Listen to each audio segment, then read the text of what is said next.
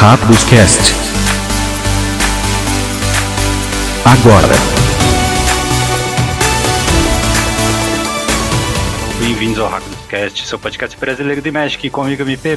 E com ele, fala pessoal, fala MP. E aí, ele estamos de volta com um programa pré-release, hein? Dessa vez bem antes do pré-release mesmo. Que uhum. bom, hein? Conseguimos aí casar a agenda com o Migo Cheiras clássico já aqui no programa, né?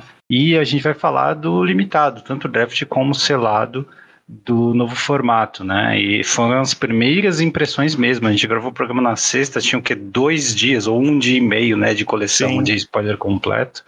É, então são as primeiras impressões, né? É, é, é, usem com moderação. É, então, é, assim, a gente ainda tá digerindo, né? Porque foi. Parece que a gente falou tanto de Marcha das Máquinas, né? É, até pelo anúncio bem adiantado da coleção, né? Todo o hype criado pela história e tal. E, e aí então. Só que as cartas mesmo, né? A, o lançamento da edição foi ali, sei lá, acho que cinco dias mais ou menos de spoiler, seis dias talvez. É, assim, de, de volume de spoilers, não, não só uma carta ali. Então, assim, é, é bem difícil. E, e a, a, edição tá complexa na MP. Eu acho que não só para limitado, mas para a vida, né? A edição está bem complexa, as habilidades são bem complexas. Tem várias habilidades de várias é, edições diferentes, né? Então tem, tem muita coisa ali, tem várias vertentes que dá para você pensar sobre, sobre edição, então acaba tomando bastante tempo para a gente considerar e fazer as ponderações. Né? Eu não tinha pensado nisso. Talvez não seja a melhor coleção para, por exemplo, alguém que está começando a jogar. Ah, definitivamente não. É, não, não é, eu acho que ela não é nada amigável. Acho que a gente nem chegou a falar, comentar sobre isso na, na, na gravação, mas, é, mas é assim, quando você, você que estiver ouvindo aí vê os nossos comentários, claramente você vai perceber que não é uma edição é, automática, não é uma edição simples ali de você ponderar sobre as decisões, sabe? Então, é, ela não é friendly em quase nenhum aspecto. Eri, esse é o primeiro programa que a gente faz com a coleção completa, né? Com todo spoiler. Acho hum, que sim. Tá bom. Acho que cabe na manutenção talvez a gente trazer alguma, é, alguma carta específica para comentar que ainda não tenha sido comentada anteriormente, né? Mas antes, uh, quem quiser falar com a gente, arroba Hackdoscast no Twitter, no Insta e uh, hackdoscast.gmail.com é o nosso e-mail. Por que Hackdoscast ali? Porque aqui é BR. Isso, ó, numa, um dia importante aí, na semana passada, acho que foi no dia que a gente gravou o programa, né? Esquecemos de falar. Dia 2 de abril, dia mundial do transtorno do espectro do autismo, né? É uma Sim. dia de conscientização aí, então é importante para todo mundo que tem alguém na vida né, com esse, uhum. esse transtorno, ou que né, conhece alguém, talvez é, até os coleguinhas que jogam médico, alguém na escola, na faculdade, enfim, né, um bom, bom se informar sobre isso. Lembrando que teve até carta de Magic já né, feita a respeito disso. É, e personagens de cultura pop em geral, né, feitos disso, até Turma da Mônica tem uhum. campanhas para essa conscientização, né? Para a gente, quanto mais cedo possível, diagnosticar e se informar sobre como tratar pessoas assim, né? Não só tratar, mas é, se comportar com pessoas assim, né? Sim, né? melhor. É, não só tratar no sentido médico, né? Mas no Isso. clínico, né? Mas no sentido interpessoal também, que eu acho que é que é tão importante, né? Eu acho que é, é, é, a sensibilidade que a gente precisa ter é, com, com N coisas que a nossa sociedade vem, vem apresentando de diferente, né? A gente precisa entender que a gente tem a nossa parte de responsabilidade, né? A gente tem que, tem que procurar é, conhecer. É, a gente não precisa ser mestre, doutor no, no, no, no assunto. Não. Mas entender, né? Entender o que, o, em linhas gerais, né? O que, o que representa aquilo na sua relação social e, e claro, né, é, é colocar isso em prática ali para um, um ambiente melhor, um ambiente mais aconchegante para a pessoa que está dentro do espectro. Aí, boa. É, e o quiz da semana, como sempre a gente tem uma pergunta aqui, a resposta lá na fase final, dessa vez é o seguinte ali, Revised, lembra de Revised? Nossa, tinha, acho que tem um vídeo que nem era nascido. Revised, a maioria. Revised teve uma edição borda preta, tá? além da, da edição normal, né? É, a printagem borda preta, digamos assim.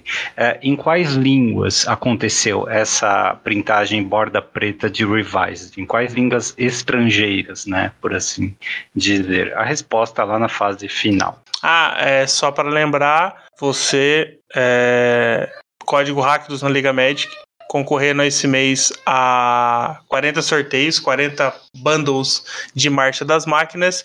Usando o nosso código, você dobra seus cupons aí no sorteio mensal da Liga Bem lembrado, ele, o código é Hacked, né? Só Hacked. Só. Isso, bora lá. Notícias da semana, artigos e tudo que você não teve tempo de ler. Fase de manutenção.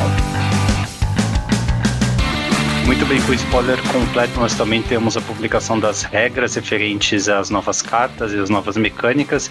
Umas curiosidades aí sobre batalhas, né? A gente até vai comentar lá na fase principal que batalha é você casta a batalha sem pagar o custo, né? Então ela pode ser anulada ou até voltada para a mão com aquela carta que vai ser em Senhor dos Anéis, né? O, o pseudo counter branco que pega uhum. uma mágica e volta para a mão.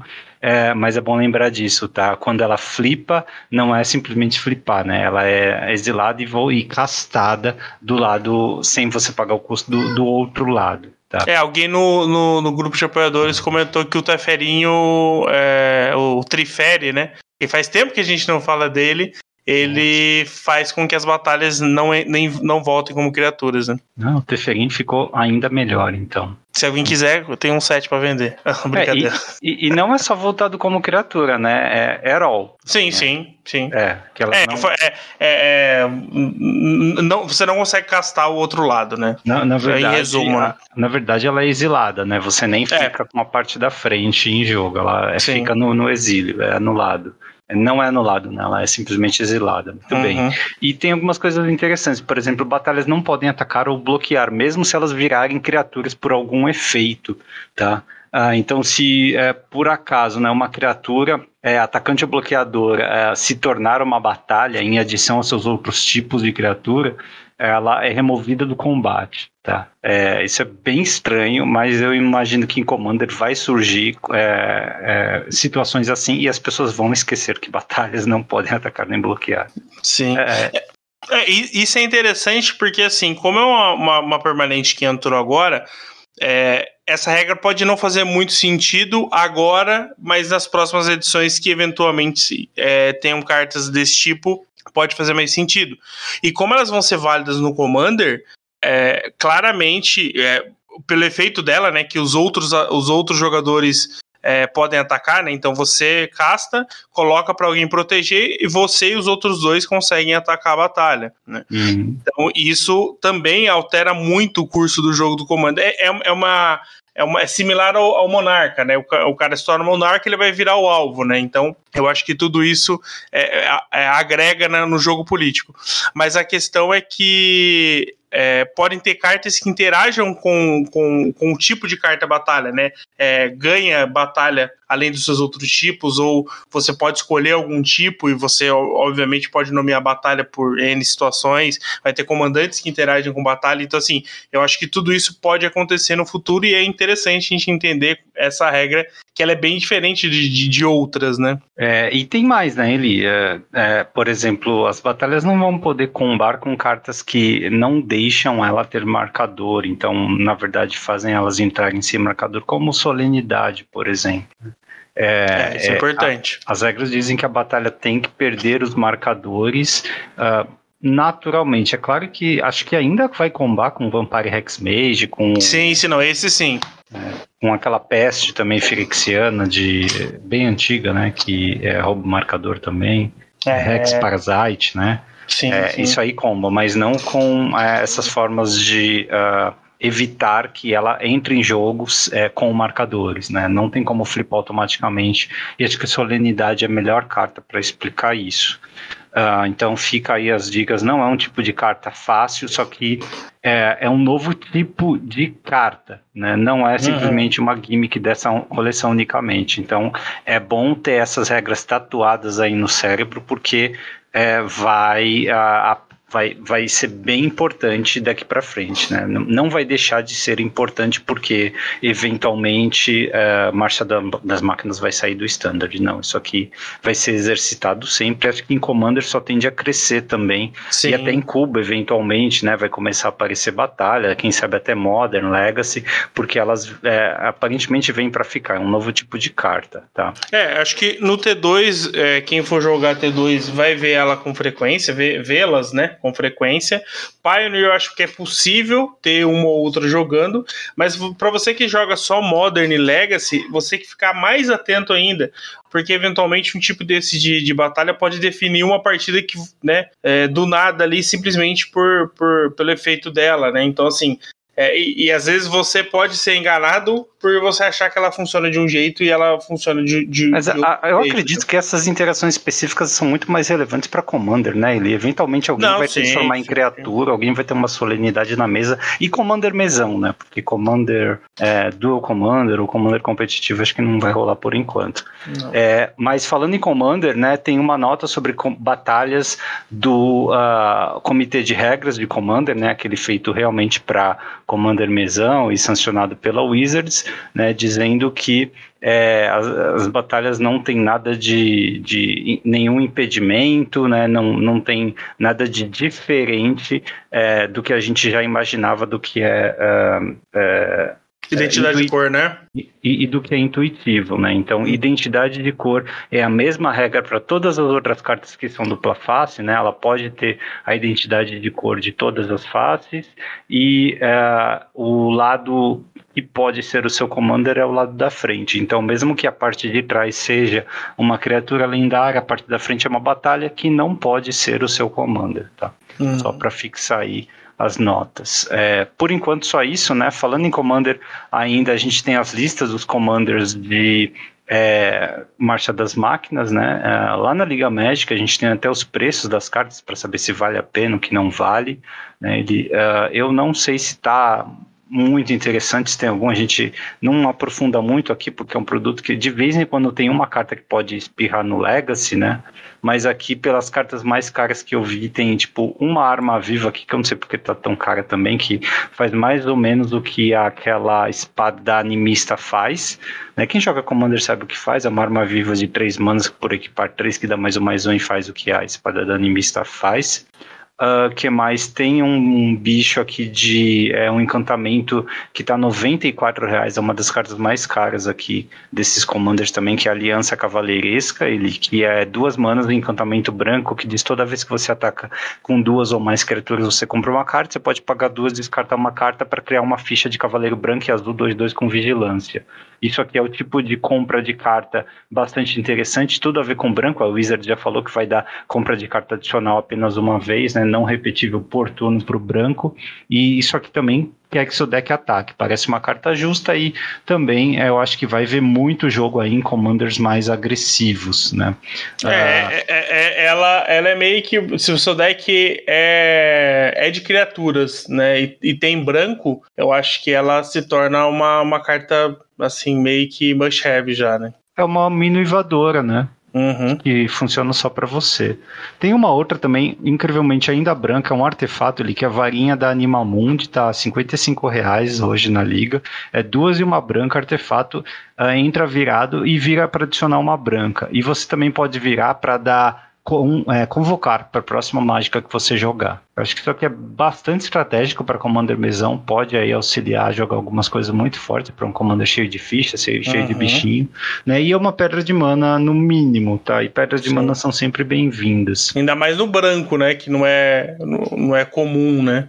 É, ter, ter a de cor, né? Tem as genéricas, óbvio, né? Mas é, que gera branca específica é mais difícil. Essas cartas aí vêm todas em decks diferentes, tá? Não tem aqui um deck grande premiado, mas é, naturalmente eu convido as pessoas a acessarem o link que eu vou deixar aqui para poder ver qual commander, qual deck se encaixa melhor né, no seu perfil e qual vale a pena comprar inteiro ou comprar singles. É, o, o Esper, que é o Cavalry Charge, que eu não lembro o nome em, em português, deixa eu até conferir aqui. É o Investida da Cavalaria. Ele é o que, por enquanto, tem uma, a, a melhor relação de custo-benefício, né? Então o valor das cartas é, tá maior do que o preço do deck. É claro, essa não é necessariamente a, a intenção desse tipo de produto, né? A, a ideia é você poder jogar com um deck sinérgico que seja interessante. Então, assim, é, não fique se, se, se fechando nisso. mas é interessante que você é, saiba que, que ele tá nesse valor. Esse é o que tem aliança, né? Que é esse encantamento que, que descarta e gera ficha. E ele também vem com uma Adeline, né? É, que é a, uma carta que tá jogando no T2. Então ajuda bastante aí a subir um pouco o preço do deck. Né? Ô Eli, o Commander é o Cidar Jabari, né? É, não é o reprint original do Cidar Jabari, que era mono branco, é o Cidar Jabari Esper, tá? Um comandante com eminência aqui.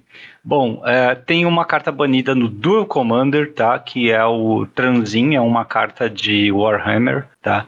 Só para lembrar o que ele faz, ele é 6 manas, 4, 6 toque mortífero, tem Prismatic Gallery, né? Toda, enquanto é, ele estiver no campo de batalha, ele tem todas as habilidades ativadas de todos os artefatos é, no seu cemitério, né? Como um Necrotic use para artefato. Eu não sei o que estavam fazendo com isso, não sei se alguém ainda no Brasil está jogando Dual Commander, tá?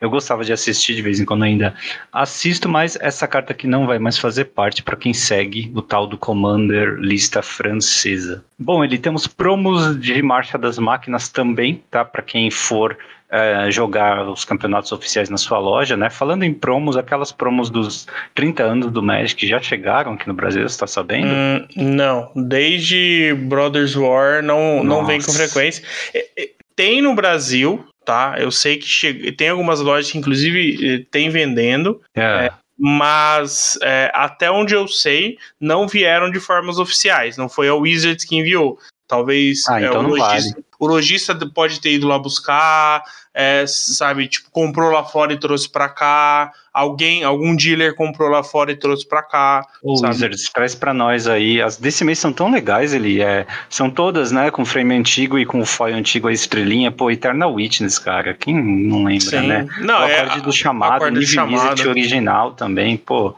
eu queria ver essas cartas por aqui, quem sabe até Sim. ganhar numa promoção, algo assim, né? Porque, inclusive. E o acorde vai ser a única.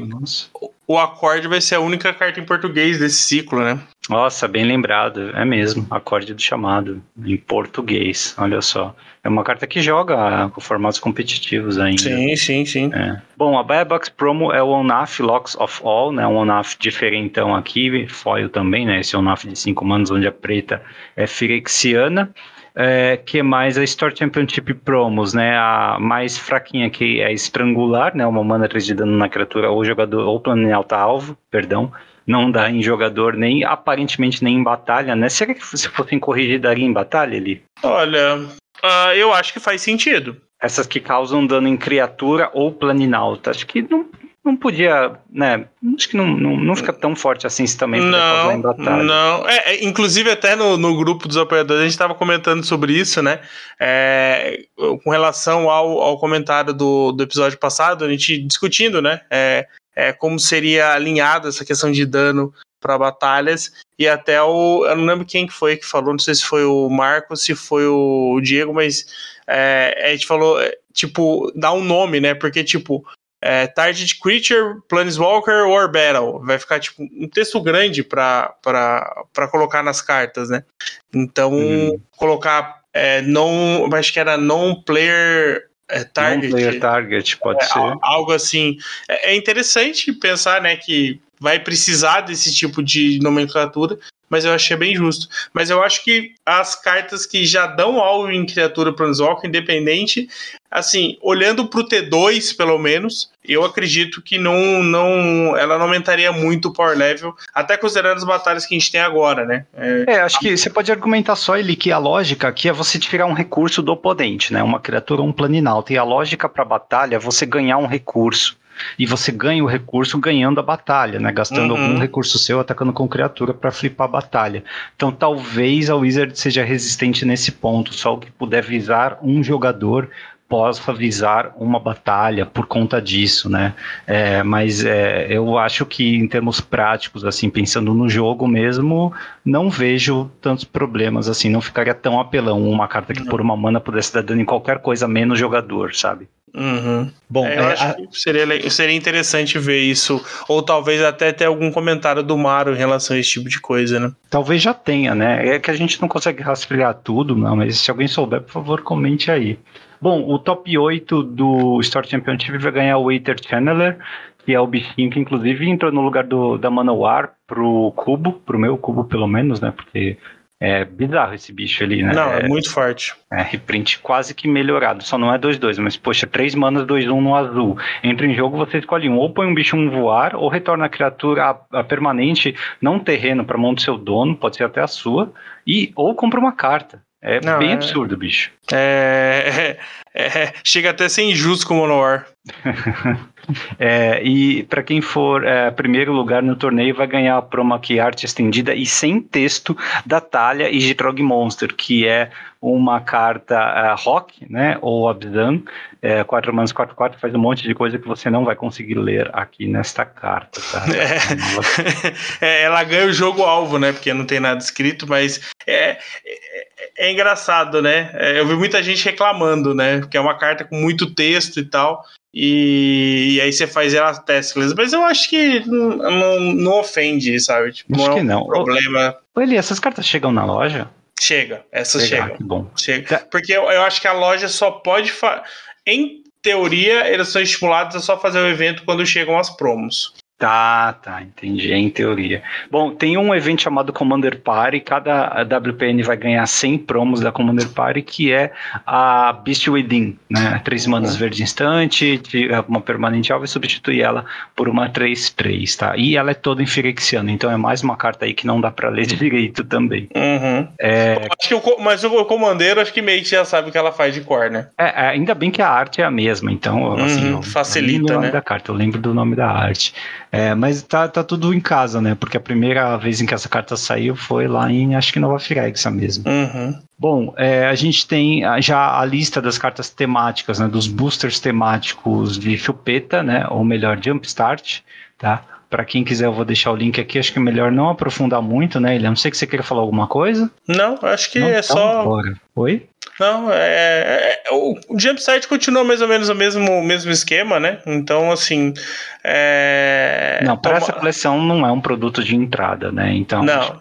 vai ter pouca gente comprando esses decks de Jumpstart aqui. Não é bom começar a jogar Magic por aqui. Jumpstart é uma, pode ser uma boa experiência, mas talvez na coleção passada ou na próxima, não nessa. É, acho que para começar não é legal, mas, por exemplo, para quem talvez seja com receio de jogar um pré-release, por exemplo, caso a loja decida fazer um pré-release com o Jumpstart, talvez ele seja mais amigável do que o, o, o pré-release comum, sabe? É, exige menos tempo, é, é, um pouco mais fácil, que você tem menos cartas ali para você decidir, né? Aliás, você não tem decisão nenhuma, né? Você vai pegar, embaralhar e jogar com o que tem ali. Então é só realmente entender como o seu deck funciona ali e jogar, sabe? Então acho que nesse sentido eu estimularia a, a galera que quer experimentar jogar né, nessa coleção, um formato é, limitado. É, o Jumpstart me parece ser interessante. Assim, olhando no vácuo, friamente, é, os decks parece que melhoraram bastante de Dominária Unida para cá. Tá? Eu não joguei ainda, uh, não tive experiência de jogar. Devo jogar o de Senhor dos Anéis, mas aí já é outro nível e tal, então não dá para comparar mas eu quero eu quero voltar a jogar alguma coisa de Jumpstart porque ah, para avaliar esse power level. Interessante você falar isso ali. Os decks podem ter melhorado, mas Jumpstart é tudo sobre a experiência. Então uhum. a experiência é que tem que melhorar, não é Exato. o nível dos power levels. Até porque você vai juntar dois decks, então a montagem é muito é, a variância é muito grande, né? Então eles têm que estar muito bem dimensionados até nas combinações para provocar uma boa experiência.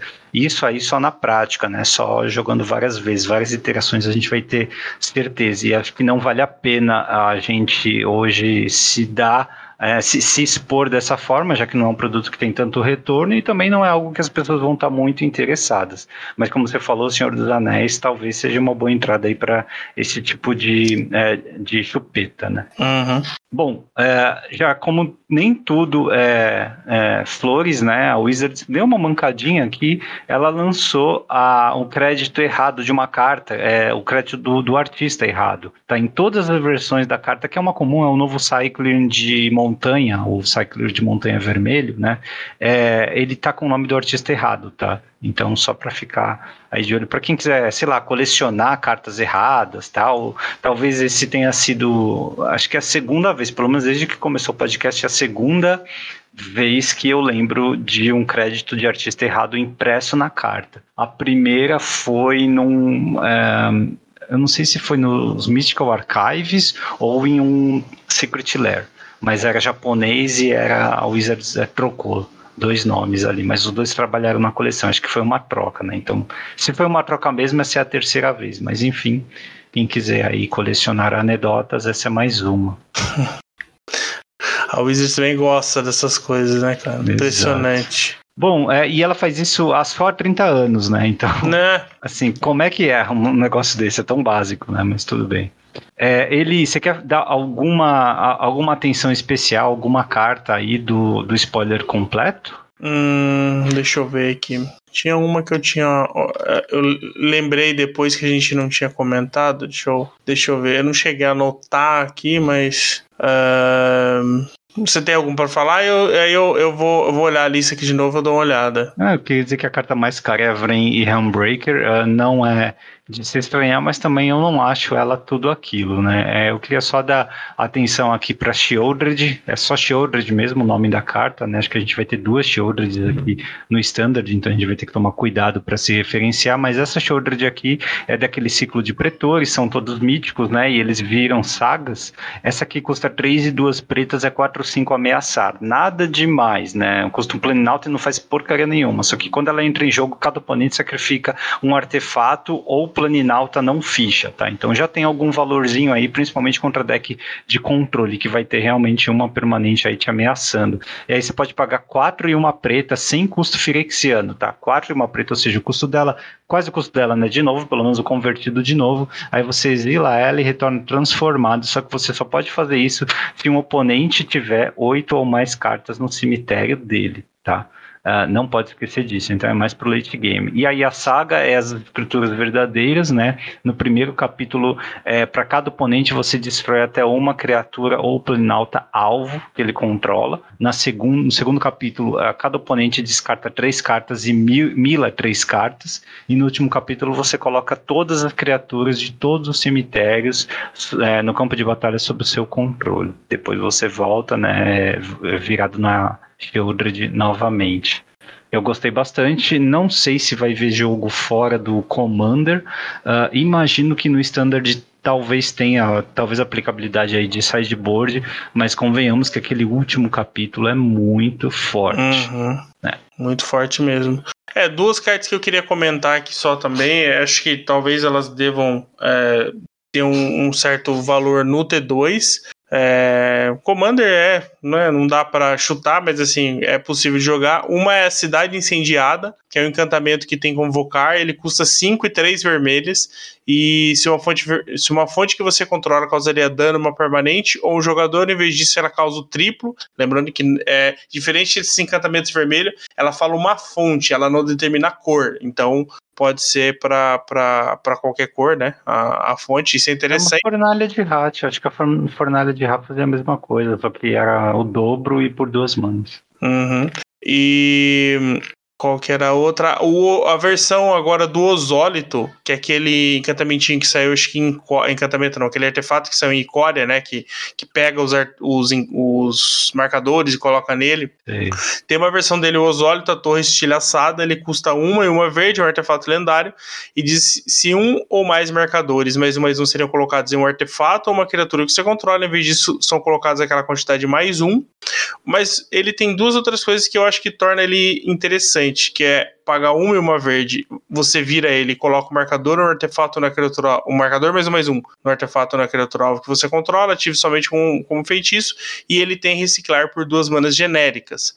Tá? Então, assim, é, eu, eu entendo que o fato de ele exigir a mana verde é, torna ele um pouco mais complicado do que o Osólito é, anterior, mas o fato de é, ele conseguir colocar marcadores, eu acho que é um diferencial bem interessante em relação ao seu antecessor, que eu acho que é, nessa estratégia de marcadores pode fazer uma diferença grande. É, eu esperaria para ver, viu? Acho que eficiência de mana é algo muito importante nos formatos em que a gente tem o Osólito jogando, né? Modern, acho que Pioneiro surgiu alguma coisa e você investir uma mana só e as cartas em si, né, que combam com ela, já fazerem o que você espera, tem que ser suficiente, mas de fato, quando você tem uma brechinha ali para investir mana, pode fazer, pode ser é, é, pode, pode surgir uma, uma janela de oportunidade para você tirar valor. Mas vamos ver, vamos aguardar. É, ele, como é que tá as comuns aí, cara? Eu sei que você vai escrever artigo ainda, né? Vai falar sim, de Pauper, sim. mas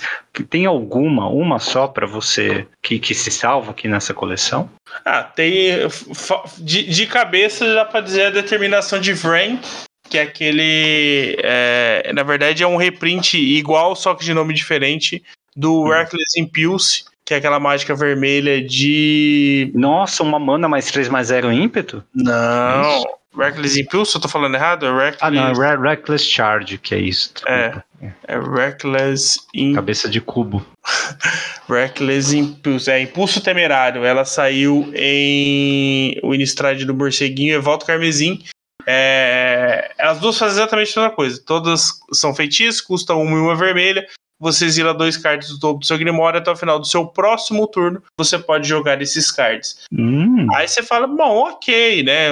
Duas manas, é, você, você compra duas cartas no vermelho. É, só que essa carta joga no deck mais forte do formato hoje, que é o Mono Red. E aí agora esse deck agora tem oito cartas dessa para jogar. É, tem algumas ponderações, né? Que é aquela básica é, para você abrir espaço para essa carta jogar, você tem que tirar cartas que efetivamente ganham o jogo. É. Então você precisa saber dosar. Mas eu acredito que ter, né, mais uma opção, talvez jogar com cinco ou seis cópias ali. É isso pode que eu ia perguntar, cara. Tem espaço para você jogar com mais de quatro cópias dessa carta? Então, esse uh, efeito, né? Melhor dizendo. É, eu acho que é, em, as, em, algumas versões de Monohead que eles estão jogando a curva mais para baixo, jogando mais com, com Goblins, com o Dota Rebirth, né? para fazer token e tal, com certeza não cabe. Mais quatro cópias. Eu já vi listas que usavam três ou duas da, da original. Então, assim, não faria sentido ter uma outra. Porém, tem uma versão de Monohead que se baseia muito mais em prowess né, mais em destreza. Então ele usa, é, além de monastério, ele usa o anãozinho que saiu em Guerra dos Irmãos. Então, assim, ele, ele trabalha com uma curva um pouco mais alta. Então, esse tipo de carta é muito eficiente nesse deck. Bom, antes que você fale mais de Pauper, vamos passar de fase para você falar mais de Pauper. Bora. Decks de destaque. Agora, na fase de combate. Muito bem, meu caro Matheus. Você disse que o Burn atualmente é o deck mais jogado do Pauper. Né? É, de acordo com Goldfish, lembrando, tá? Goldfish, assim, é só pra gente ter uma ideia, mas não necessariamente vai né, representar o metagame local e nem de fato os decks mais jogados, sei lá, onde é, quer que você jogue, né? Se é no mall, se é, sei lá, na arena, na mesa da cozinha, mas enfim, o Burn, de fato, no Pauper, né, tem mais de 17% do meta. É, mas é o Burn que você comentou, que tem o, o Dota Rebirth, né? Tem o Reckless Impulse também, tem até Galvanic Blast, tem um Burn mais artefatístico aqui. É.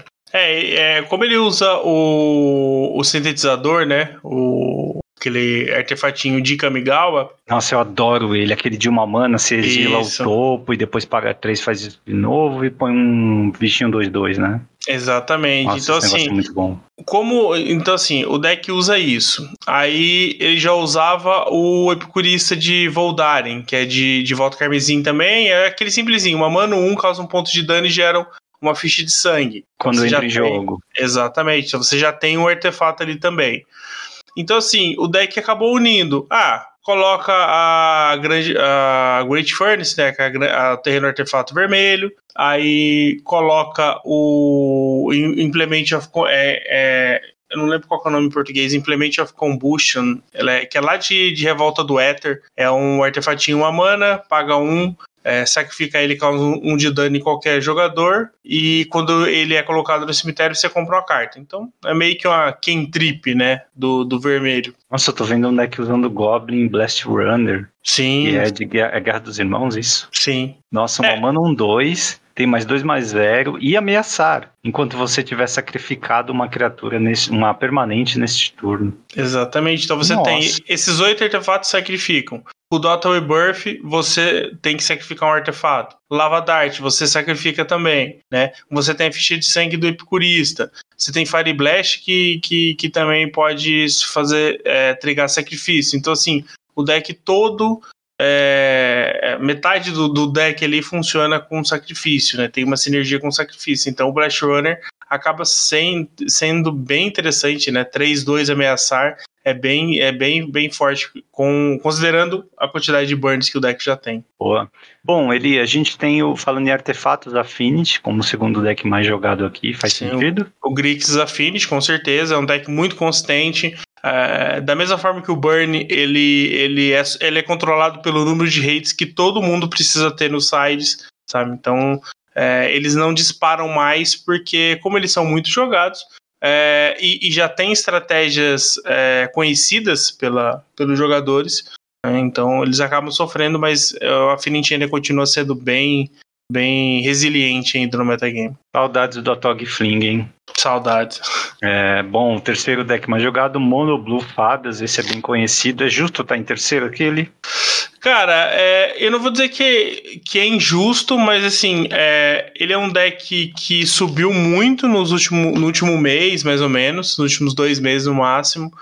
É, exatamente porque ele quer predar os decks que querem jogar com valor, né? Então o Affinity, por exemplo, não é agro mais. Né? Ele já né, quer comprar bastante e tal, então o Mono Blue Fadas vem predar isso.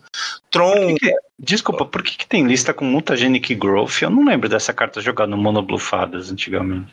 É porque ele quer proteger os ninjas no geral, né? Porque tem muito burn no formato. Tem muito, ah. tem muito High, tem muito Galvanic, tem muito Lava Dart, sabe? Entendi. É. Tem muito é, o encantamento do Affinity, que é o, o Munitions. É, então, assim, defender ali um ou dois ajuda bastante. E, e, querendo ou não, você troca dois de vida por dois de dano, né? É, dependendo da situação. Então pode te proteger e ainda pode agressivar. É, semana passada, quarta-feira agora, jogando na, na loja local, eu perdi porque o cara top decou o terceiro Puntagenic. Tipo assim, Nossa. assim, era, era a única carta do deck inteiro dele que fazia ele ganhar no turno. E aí ele comprou.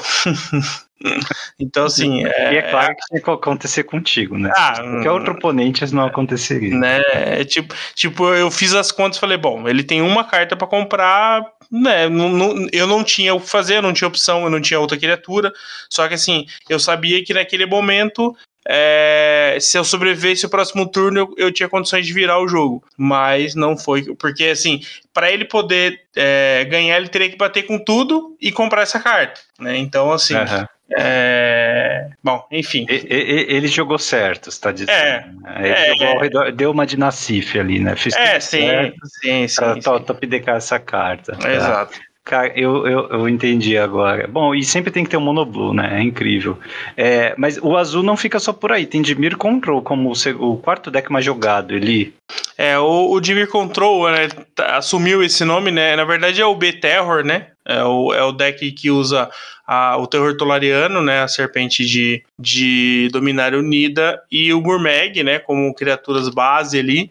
E no geral. 7 mana 5-5, tem afinidade por instante ao feitiço no seu cemitério e tem o Ward 2. Hum. Esse bicho é um monstro, é muito difícil de remover esse bicho. Deve ser bem baratinho de baixar, né? No, Quando, no... É, normalmente você tá baixando manas. por uma ou duas manas, é. né? Uma 5-5 é... com Ward 2, pô. Sim, é, é bem forte, é bem, é bem resiliente, é, é, é uma carta é, complexa de tirar. O Ward 2 quebra muito a matemática do Pauper, sabe? É, dar um raio por três manas é tipo. É muito. Não que o raio vá matar ela, mas, né, vocês entenderam a, a referência. Dar um, um Pyroblast por três manas, sabe? Tipo, é, é, bem, é bem complicado. E então o deck faz o quê? Ele quer é. comprar cartas no começo, é, controlar a board com removals, talvez algumas anulações, algum bounce, alguma coisa do tipo. Baixar uh, essas, uma dessas duas ameaças e se você gastou muita vida para chegar ali, talvez com Snuff Out ou tomou muito burn, ele tem o Presas Inesperadas, que dá marcador de lifelink, dá marcador de mais um, mais um, e o marcador de lifelink com seu bicho. E é o Terror Tolariano ou o Gurbag batendo 6-6 lifelink, ajuda demais na, na race. Nossa, é mesmo. Uau, uau, uau. Bom, é, o, o quinto deck é o Gru Ponza. Faz sentido aqui também? Ponza é destruir terreno, né? É, isso é, É, esse, esse eu acho que é, você não vai encontrar muito na loja, sabe? Subiu bastante no, no, no Magic Online. É, porque como os decks estão menos interativos no começo de jogo, é, se, se, se no turno 2, se no turno 1 um o cara fez é, Arbor Elf, é, é. aí ele faz Mana Utopia Sprawl e faz um, um, um LD, cara, dependendo do, do, do, do, tipo de jogo, você não volta mais, sabe? Entendi. Então, entendi. ele tá nessa estratégia. Bom, é, vou fazer lane de virada, sabe? Eu vou fazer. O cara tá de Tron, ele faz mana mapa, sabe? E, e aí o cara vem com o Thermocast ou o Acid Moss aqui e ele rampa e destrói um terreno, então assim, é, adeus. Muito bem, mas gostei, um, um blend legal aí de diferentes estratégias. Vamos pro Modern agora, ele? Vamos. Dá um giro aí pelo Modern, então, cinco decks mais jogados de acordo com Goldfish. O primeiro é o Murktide Regent, é bem conhecido né, como o Izet Tribal de Modern Horizons, né? Porque ele se baseia em Hagavan, Murktide, é iteração expressiva que não está banida no Modern ainda. Ainda. ainda. Mais Muito, uma carta... Muitos pedem, mas ainda não está. Não, mais uma carta que é banida no Legacy não é banida no Modern, né? Como você vê como as coisas são bizarras, né? É, é tudo contexto, não expressivamente power level no vácuo, mas uhum. sim o deck ainda continua no topo do metagame e lógico vai se beneficiar de qualquer cartinha instante aí que gera valor e vai fácil aí pro cemitério, né? Tem, tem custo baixo, mas sim, de fato é um deck é bastante forte. Bom, é, segundo deck mais jogado do Modern é o de criatividade indomável. Ele, o último uh, campeonato, o último Pro Tour que a gente teve, que foi transmitido, foi o do Reed Duke, né? Foi pioneiro, uhum. não foi? Isso. E também não foi um deck de criatividade indomável? Ele... foi, foi, foi, também. Caramba, esse deck foi. também aqui no, no é, é, é, um pouquinho diferente porque lá ele usava o combinho do era o Deus é, com outro bicho que, que, que era o Deus RG e mais alguma outra coisa, né? Eu sei que ele batia para letal, né? É, no, no, quando ele, ele comprava. Tinha um, uma de cada e aí ele fazia os dois. Nesse ele tem um, um, uma ideia similar, né? Você tem a criatividade ali para poder é, pegar o bicho. No caso aqui é o Arconte da Crueldade, né? Aquele bichão de, de Mega 2 também, que, que faz tudo, né? Lava, passa e cozinha quando entra e hum. ataca, né? É, no caso aqui ele é 6-6 voar, é, quando ele entra ou quando ele ataca o oponente alvo, sacrifica uma criatura ou um Planeswalker, descarta uma carta e perde 3 de vida. Você compra uma carta e ganha 3 de vida. É, então é o, o, deck coloca isso aí, né? É, e aí ele usa Vren, Vren e Six, é, o Teferinho, né? De, de volta aparecer mais o Modern aí, para realmente atrapalhar, né? Para não deixar que, que seja anulado a criatividade, né? E coisas do tipo. E, e o resto do deck é valor, né? Fábula, é remoção, Interação expressiva. Interação, né? Cara, a, a, as únicas duas cartas é, pré-2016 desse deck são Raio, tá? E é, Spell Pierce. Sim. O resto saiu 2016 ou depois, tá? É, Spell, Pierce ainda, Spell Pierce ainda tem reprint em Kamigawa, então você pode até tirar da sua lista se quiser. Não, mas tipo, lançadas originalmente mesmo. Né? Tem muita carta aqui do pertencente ao pioneiro, né? Ou até dos últimos uh, quatro anos, tá? É Sim. É impressionante como o Modern, ele de fato tem uma rotação, né? Ele sente bastante a, o novo Power Level. Mas vamos lá. Terceiro deck do Meta Modern é o Hammer Time, cara. Hammer Time que vai e volta, né? Um deck bastante é, suscetível a removal, mas também muito forte e muito consistente ao combar, hein? Ele ali. Sim. Pelo que eu tô vendo aqui, ele mudou muito pouco nos últimos meses, tá? Uhum. E continua aí jogando pressão em cima do pessoal no, no Modern. Sim, é matar, pilhar e destruir. Eu acho que não, não, não mudou muito nesse sentido. É, ele abriu mais espaço pro azul, né, no, no deck, é, principalmente pro side, né? Você tem várias opções interessantes ali pro side. Mas olha, o deck é basicamente a mesma coisa aí. Boa. E depois tem o Crashing Footfalls, né? O deck que a gente conhece aí de combo de cascata, é um Temur Crashing Footfalls. Também se aproveita de cartas de Modern é, Horizons, tá? É o quarto deck mais jogado. Também é um deck consistente, né? Bem previsível uhum. de como vai se comportar. E também difícil de sair do meta. E por fim, lá em quinto lugar, é o hack dos mid-range. O que é o hack dos mid-range do Modern, tá? Eu tô vendo aqui uma lista é, exemplar aqui, né, de um torneio em Auckland que foi em pessoas, fez 5-0, foi primeiro lugar. É, Hagavan, quatro cópias, é o Blood Tide Ravisser, que a gente vê também, acho que em na Pioneiro. No T2, se... né? Tava no, T... tá no, joga no T2, joga. Também, né? Pioneer, sim. Tem Nossa. uma Croxa, três é, Seasoned Pyromancer, quatro uh, Grief e quatro Fúrias, né? Que são as duas encarnações aí de Modern Horizons. Uh, depois tem muitos removals, né? Raio, Fatal Push, é, Terminate. Uh, tem um andar em Malice aqui que deixa da, uh, da, até o final do turno a criatura ganha, ela, ela volta pro jogo, né? Basicamente, uhum. com o marcador mais um mais um. Tem Blood Moon no main deck, adorei duas cópias de Blood Moon no main Nossa. deck. Quebra muito o jogo, Super né? Super fã disso no Modern, né? E tem duas fábulas do Kikijiki. Mais um deck com fábula do Kikijiki. O anterior que a gente comentou, né? Também tinha. Então é um deck de valor, né? E bastante agressivo também é, como o Rakdos gosta de ser. Acho que a abertura de Hagavan desse deck é a melhor possível, né? Mas ele também tem outras sequências fortes aqui, com algum removal, raio, até descarte no turno 1, seguindo aí é, até de repente uma Blood Moon, uma fábula no turno 3 para poder fechar o jogo, ou pelo menos ganhar tempo, né? Para jogar as coisas mais pesadas. Então tá é, aí, esse deck mostra como Fatal Push, é, quem apostou em Fatal Push lá quando, quando a carta saiu, que seria uma das, da, das grandes remoções do, do Magic, né? É, continua aí, né? É, mais é. cópias, menos cópias, mas Push ainda continua sendo bem efetivo. Né? E como tem revolta, é difícil de relançarem numa coleção sim, do Standard, sim, né? Sim. A revolta teria que voltar. O Eli só queria abrir uma licença poética aqui para falar do sexto lugar no Modern, entre os decks mais jogados, é o Burn, cara clássico burn aqui. Lógico que tem um splash aí para branco, como o Modern sempre tem, né? Para uhum. jogar algumas cartinhas como amuleto bônus e tal, mas né, só dizendo aqui que isso me deixa feliz. Bom, ele pioneiro, então, vai os cinco decks aqui, top 5. Primeiro a gente já sabe é o hack do mid-range, né?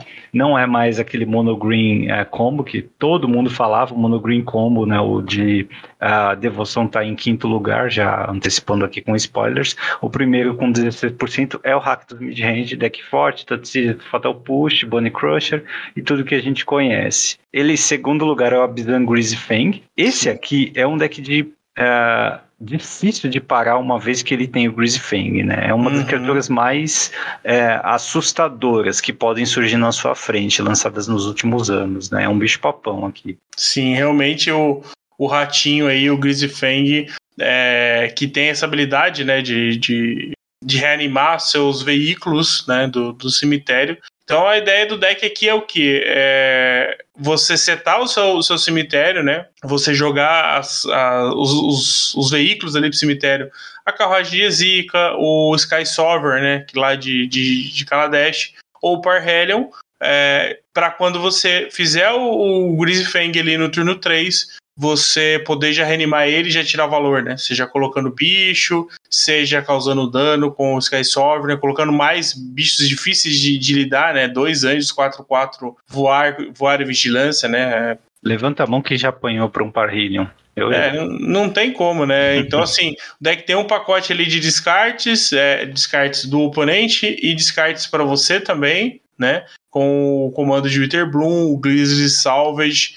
Então é um deck que, que consegue. Ah, e a própria Liliana do Véu, né? Que vai acabar, que pode ajudar você é, no, no alimentar ali o, o seu cemitério. Né? Então, o deck, assim, ele, ele, é bem consistente, ele, é, é, ele, ele, consegue realmente é, combar, entre aspas, ali no turno 3, 4, e é realmente difícil de, de lidar com isso aí. É quase uma carta de um combo, e para quem não teve o prazer de conhecer o Grisfang, ou Presa de Graxa, né?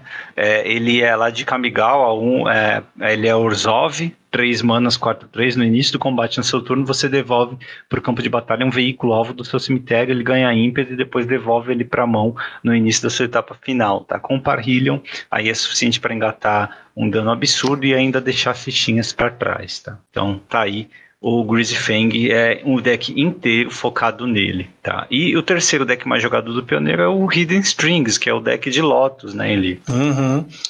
O, o, combo do, do, do, de Lotus aí, né? Um deck Há muito tempo, né, no, no formato. Sim, ele, ele, tinha caído muito, né? Nos últimos meses ele voltou a subir, inclusive no, no Pro Tour ele, ele apareceu mais, né? Os brasileiros jogaram. Eu lembro que o PV foi, foi com o deck também. É, o deck ele, ele é muito recursivo, ele tem várias opções para ganhar, né? Você tem ali é, esse Behold the Beyond, que é uma, uma, carta que, que voltou a aparecer, que é lá de Nistrad, ajuda bastante. O, o, Ultimato Emergente, né? Que é o, uma das formas de ganhar, né? O Peering Abyss. O Onisciência, né? Acaba que é, tem listas que preferem jogar com, outras que tem sem. Acho que é, muita gente tem essa, essa, essa dúvida ali, tem essa discussão, mas o deck é, continua muito similar. Acho que a maior edição ali é o, é o Lear, né? Que é a carta ali de, de, de Nistrad. É, para quem não lembra dela, né? Lear, é discípulo, não lembro agora, discípulo dos afogados, eu acho, ou dos naufragados. Ele é 3 e 2 azuis, ele é uma, um humano lendário 3/4. É, mágicas não podem ser anuladas e cada instantâneo feitiço no seu cemitério tem flashback, onde o flashback é o igual ao custo, o valor de mana da carta, né? Então Boa. ajuda demais o deck, né? Que tem várias cartas que se ciclam ali, né? O Hidden Strings, o, o, o Shimmer of Possibility também ajuda bastante. Então, assim, o deck consegue rodar muito bem e, e combar ali é muito mais rápido do que você imagina. Boa, ele e no quarto deck mais jogado é o Azorius Control, né? Sempre tem que ter um Azorius Control. Sim, sempre tem formato. que ter um chato jogando. Exato. Lembrando que o formato tem Veredito Supremo, né? Tem acesso a outros Master Removals também, tem bons counters, né? Como o Veto uhum. de Dovin, Absorver, que te ganha vida também, né? Por duas azuis e uma branca, anula Magical e você ganha três. Tem Tufão de Tubarão também, né? O famoso Sharknado, então consegue aí também uma, alguma sobreposição com o deck Modern, né, o Azorius Control que a gente costumava ver aí. De Planinauta também tem acesso a Planinautas bons, como a Imperatriz Errante, o Teferi Herói de Dominária, né, aquele Teferão de 5 manas, e então consegue selar o jogo desta forma, tá? Não tem muita aí novidade não, né? Ele é o Azorius Control. É, a única carta que eu vi é, mais nova aparecendo é o Lay Down Arms, que é a remoção de Guerra dos Irmãos. É uma mana branca, um feitiço que exila a criatura alvo com valor de mana menor ou igual ao número de planícies que você controla e seu controlador ganha 3 pontos de vida, né? Então é meio que ah, um, é. é. É, meio que um espada em arados, né? Que, o, que temos em casa, né? Então é, faz algo similar e, e, ajuda bastante, né? No early game ali você consigo, conseguir segurar o jogo para que seus Planeswalkers é, tirem o valor que o deck precisa, né? Isso aí. Bom, é, falando então em Legacy, nosso último formato aqui, primeiro deck mais jogado, só 8% do meta, o que significa que tá todo mundo ali muito perto no Legacy, né? Uhum. É, é, o Izet Delver, quem achou né, que esse deck ia a algum lugar sem o.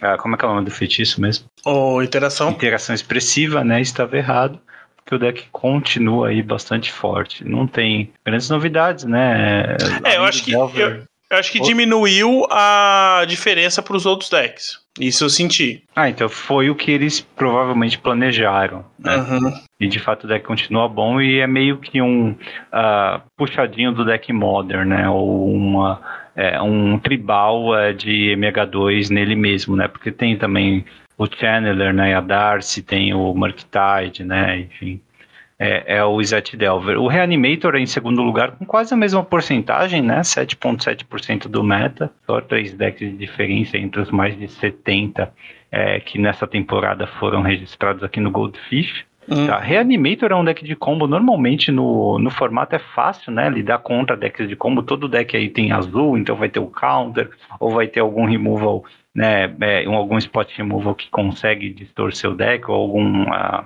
algum descarte que também ajuda, mas aqui ele está encontrando espaço. Né? Não sei se tem algo diferente, muito novo. Eu estou vendo aqui decks com um ritual sombrio, por exemplo, para tentar acelerar, mas de criaturas para reanimar, não. Assim, o emissário de serra não é tão novidade assim, né? Não. É, o Arconte também já estava há um bom tempo, né? Então, assim, acho que não, não mudou muito. Eu acho que é, ele quer talvez acelerar isso e, e fazer e fazer antes, né? Acho que o luto o Luto acho que também. Eu não lembro não. se o Luto tava nas uh, recente, é. acho que. Mas ele, ele aparece em algumas listas. Tem lista que tá jogando a Traxa, tá? Mas não dispensou Grizzle Brand, por exemplo. Eu tô gente, vendo gente fazendo um blend aqui. Né? Por exemplo, teve um Preliminary Legacy que teve um sujeito que fez 3-1 aqui, ficou em sétimo lugar. Ele fez um blend de dois Grizzle Brand e dois, duas Atraxas, né? E esse é um dos caras ali que tá jogando com quatro Griff também no deck, uhum. tá? É um pacotão de feitiços e instantes aqui para fazer o combo é o mesmo, né? Looting, é, Sepultar, Ritual Sombrio, Tatsis, Reanimate, Exumar e Unmask, tá? Petala de Lotus para acelerar e reviver cadáver também. É, acho que a ideia dele é tentar fazer o da, da Reanimate no, no turno 1, né? Então, Acho que essa é a ideia também do Ritual Sombrio, né? Você já dá o Entomb e já fazer o, o Reanimate no mesmo turno, né? É, tanto Grizzlebrand como a Traxa já te dá um valor de entrar em jogo, né? Já consegue, Sim. mesmo sendo removido, te deixar com é, umas cartas na mão. E é, se você puder variar nos tipos de cartas que você usa para reanimar entre feitiços instantes, né, encantamentos e tal, é, tudo isso ajuda para a Traxa, né? Qualquer tipo de carta de tipo diferente, né? Permanentes, uhum. principalmente, você tira valor. Bom, Agecast é o terceiro deck mais jogado do Legacy.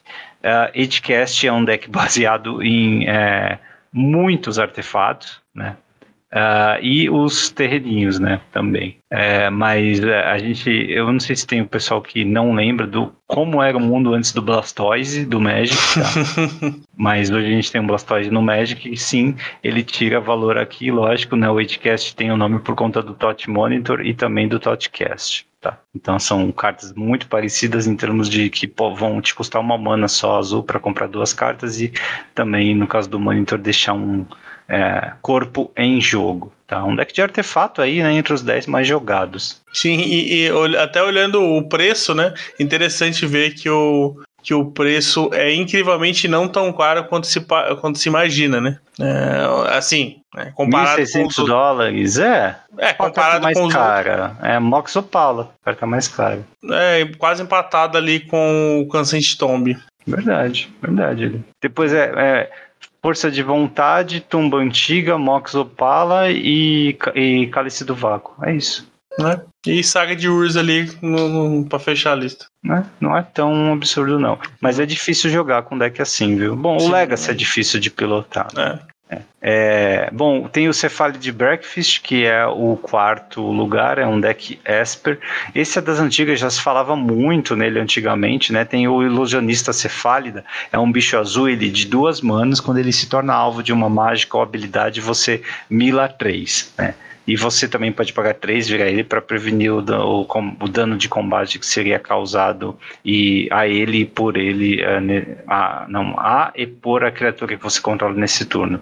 Mas a ideia é você ficar é, usando a habilidade do Nomad Encore, que é uma criatura branca de uma mana que você pode pagar zero e redirecionar o próximo um de dano que seria causado a ela, uma criatura sua, para é, dar infinitos é, loops, né? É, para milar o seu deck inteiro e aí com o oráculo da taça você vence o jogo, tá? Com a habilidade dele na pilha ou com ele mesmo na, na pilha, tá? Não é a primeira iteração desse deck que a gente tem, é, uhum. o combo do Nomad Encore já foi feito outras vezes, né? Sem o oráculo de taça já, né? Já na, ainda na década de 2010 Uh, tem várias maneiras aí de tirar o valor dele. Essa é a interação mais moderna aqui que a gente está vendo. Sim, é. Eu não lembro qual era o nome da carta que jogava antes, mas a ideia continua igual, né? Milar seu deck inteiro e vencer, né? É, é um deck que é Esper, então ele tem acesso naturalmente, né? À força de vontade, se precisar também, a Daisy, às vezes ele joga. Uh, tem, sei lá, descarte como terapia da cabala, pode eventualmente jogar outros descartes também, mas ele vai tentar focar os recursos do deck para fazer o seu combo, né? Mas ele também pode tem até aí uma certa proteção, tem Teferes na lista, você vai ver, tem o plano B do deck, que é o Stoneforge também, que vai jogar com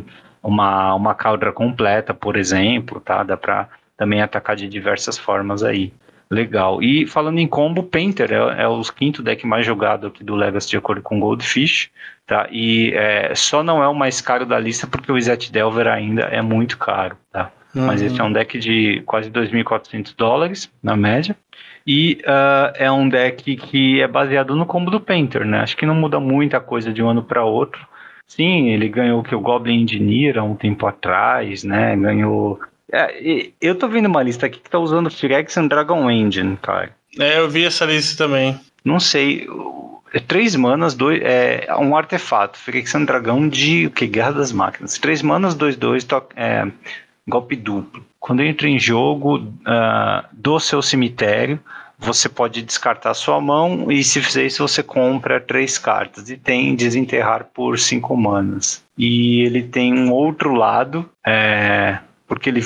Como é que a gente flipa ele? É, você tem que é, fazer o meld com o Misha, né? Eu acho que não ah, tem é o Misha aqui. Não tem o Misha aqui, né? Não, só, é só o lar do, do, artefato mesmo. Tá, a ideia é você reanimar ele, então. Uhum. Tá. É, você tem o Goblin Welder, né? Então, o próprio Engineer, né? E outra curiosidade dessa lista é quatro cópias da fábula do Kikijiki, né? É, por que, que você tá usando? Ah, é valor. Ou ele nem Grindstone tem quatro cópias nesse deck. E Grindstone é peça de combo. Você vê. você tem noção de como a carta está desequilibrando, né? Incrível. É, não é à toa que ela foi a top 1 do ano passado, né? Sim, sim. É, tem uma carta de Warhammer aqui que apareceu nessa lista que eu tô olhando aqui. É Chaos Defiler. Ele é 3, 3 uma preta e uma vermelha. É um demônio construto 5-4 com atropelar. Quando ele entra no campo de batalha ou morre, para cada oponente você escolhe uma não land, uma permanente que não seja terreno que aquele jogador controla e destrói uma dela é, randomicamente, aleatoriamente. Estranho, né? Peraí. Uh, para cada, uh, pra cada é. oponente você escolhe uma permanente não terreno que ele controla. E aí Isso. destrói. Ah, então se você está jogando um X1, você vai destruir a permanente alvo. Basicamente é, isso. Basicamente. Não terreno. É quando, é... Ele, é quando ele entra no campo de batalha ou morre, né? É. Você talvez consiga é, ficar colocando ele e morrer e, faz, e, sacrificando ele o tempo todo, né? Com o ah, Goblin Well. Detalhe, ele é um uma criatura de artefato, tá? Eu posso não ter citado isso antes, mas ele é uma criatura de artefato. É, consegue ficar jogando ele para dentro para fora do campo de batalha. Muito uhum. bem. Bom, isso é o giro do meta. Ele é hora de falar comigo cheiras agora sobre a nova coleção Eu Limitado. Bora. Fase principal Toda semana um tópico diferente. Entrevistas. Top 10. Histórias.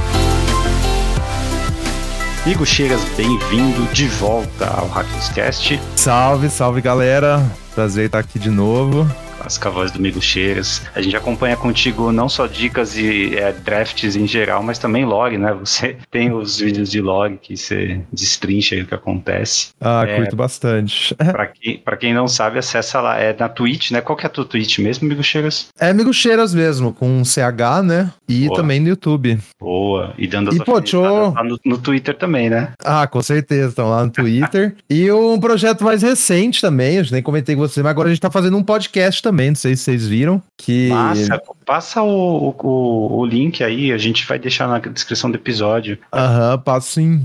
É, focado em draft. Aham, o nosso amigo Randy lá do apoiador do canal tá lá no grupo, né? Ele é editor de podcast também. Aí ele surgiu com essa ideia aí de fazer um podcast focado em limitado mesmo. Não tem nenhum ainda, né, no Brasil, não tinha. Verdade. E aí a gente tá gravando semanalmente, acho que já foi cinco, seis episódios, se eu não me engano. Estamos conseguindo manter aí. Chama 23 Mágicas, vocês conseguem encontrar em qualquer agregador aí de podcast, mas depois eu vou passar o link para vocês também. Boa, vou deixar Boa. aqui 23 Mágicas, bom nome. Cara, acho que realmente não teve nenhum podcast focado em limitado aqui no, no Brasil. Não, até lá fora tem pouco, né? Sim, lá fora tem, tem alguns. Tem uns bons 4, 5, eu acho que eu escuto, mas é, aqui é. no Brasil é o nosso mesmo. Mas estamos aí. E é semanal? Semanal, isso, tá saindo toda quinta-feira de manhã. Boa, legal. E você tá focado no Arena, né, Bico Chegas? Isso, isso. Dei uma parada com, com o físico. Fiz a promessa de ano novo de não gastar mais dinheiro em Magic em 2023. o Bico Chegas também é conhecido por ser um dos primeiros a completar as coleções, né? Ah, é, tamo lá. Né? no, rapidinho no Arena você drafta demais, abre muito booster e rapidamente começa a completar. É lógico, né? A gente fala completar é 100%. Como é que é o esquema, amigo Chegas? É 100% das incomuns e comuns. E... É, aí. Ó, as ah, é, pegar as raras e as míticas que demoram um tempinho, né? Mas é irônico que, assim, quanto mais você joga draft, mais você gosta de jogar draft, menos você joga construído. E aí mais você tem cartas, só que você menos você precisa delas, né? É, é uma coisa assim. E, e é, a gente, se você sonha, você está escutando, sonha em uh, jogar de graça o Arena, né? Ir infinito, como dizem, dá uma olhada no que o Migo Chega faz com um limitado. É uma forma de é, explorar esse caminho aí. E até construir uma boa coleção para quando, tipo, chegar o pioneiro no Arena, né? Tal, você já vai ter uma baita coleção. Jogar limitado é a melhor forma, né? De ampliar a coleção. Jogar bem limitado. Jogar bem, exatamente.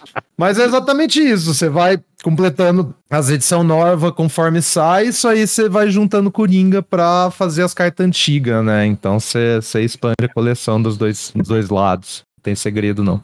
Mas vamos lá, cara. A Marcha das Máquinas tá aqui é, e a gente tem um novo tipo de carta, né? Desde uh, Planinauta, né? Que a gente não viu um novo tipo de carta no Standard, assim, numa coleção nova, e são as batalhas. A gente já falou sobre elas no programa passado e, assim, tem muita batalha em comum nessa coleção, né? A gente vai ter o gostinho de jogar com elas, com certeza, até porque tem uma por booster, pelo menos, e também a gente vai ter o gosto de jogar contra elas, né? É, qual é a tua percepção inicial então. E já aproveitando, né, essa é a nossa percepção inicial. A gente está gravando o que dois dias depois que saiu o set completo, tá? Então ninguém aqui ainda mergulhou demais, simulou demais. É realmente o objetivo aqui é dar as primeiras impressões para quem quiser ouvir o podcast aí durante a semana pré-lançamento do, não, pré-pré-release, né? Mas fala aí, amigo Cheiras, o que, que você achou é, em termos de limitado? O que que impacta? Vai valorizar ou não as criaturas? Uhum. É, eu acho assim. É, tem duas mecânicas que essas batalhas lembram bastante, né? Que são as sagas de Kamigawa. Então você jogava ali a saga, você ganhava alguns efeitos ali, e no final disso ela voltava como uma criatura, né? Inicialmente a galera acho que olhou as sagas e falou: ah, isso é meio lento demais, talvez não vai jogar, porque se demora um tempo para gerar o valor e não sei o quê. E terminaram sendo todas excelentes, assim, porque elas são basicamente um, um dois para um, até mais, né? Numa carta só. Inclusive, sei lá, a Fable é a carta mais, mais famosa aí do ano passado inteiro, né? Que é exatamente uma dessas sagas, porque ela gera muito valor nesse longo prazo. Eu acho que a batalha é bem similar nesse sentido, né? Porque então você faz a batalha, ela já tem um efeito quando entra, mas em geral, especialmente quando a gente tá falando das incomuns, assim, as que a gente vai ver mais no limiter, ela não necessariamente te dá uma te dá uma carta inteira pela frente, né? Por aquele valor de mana.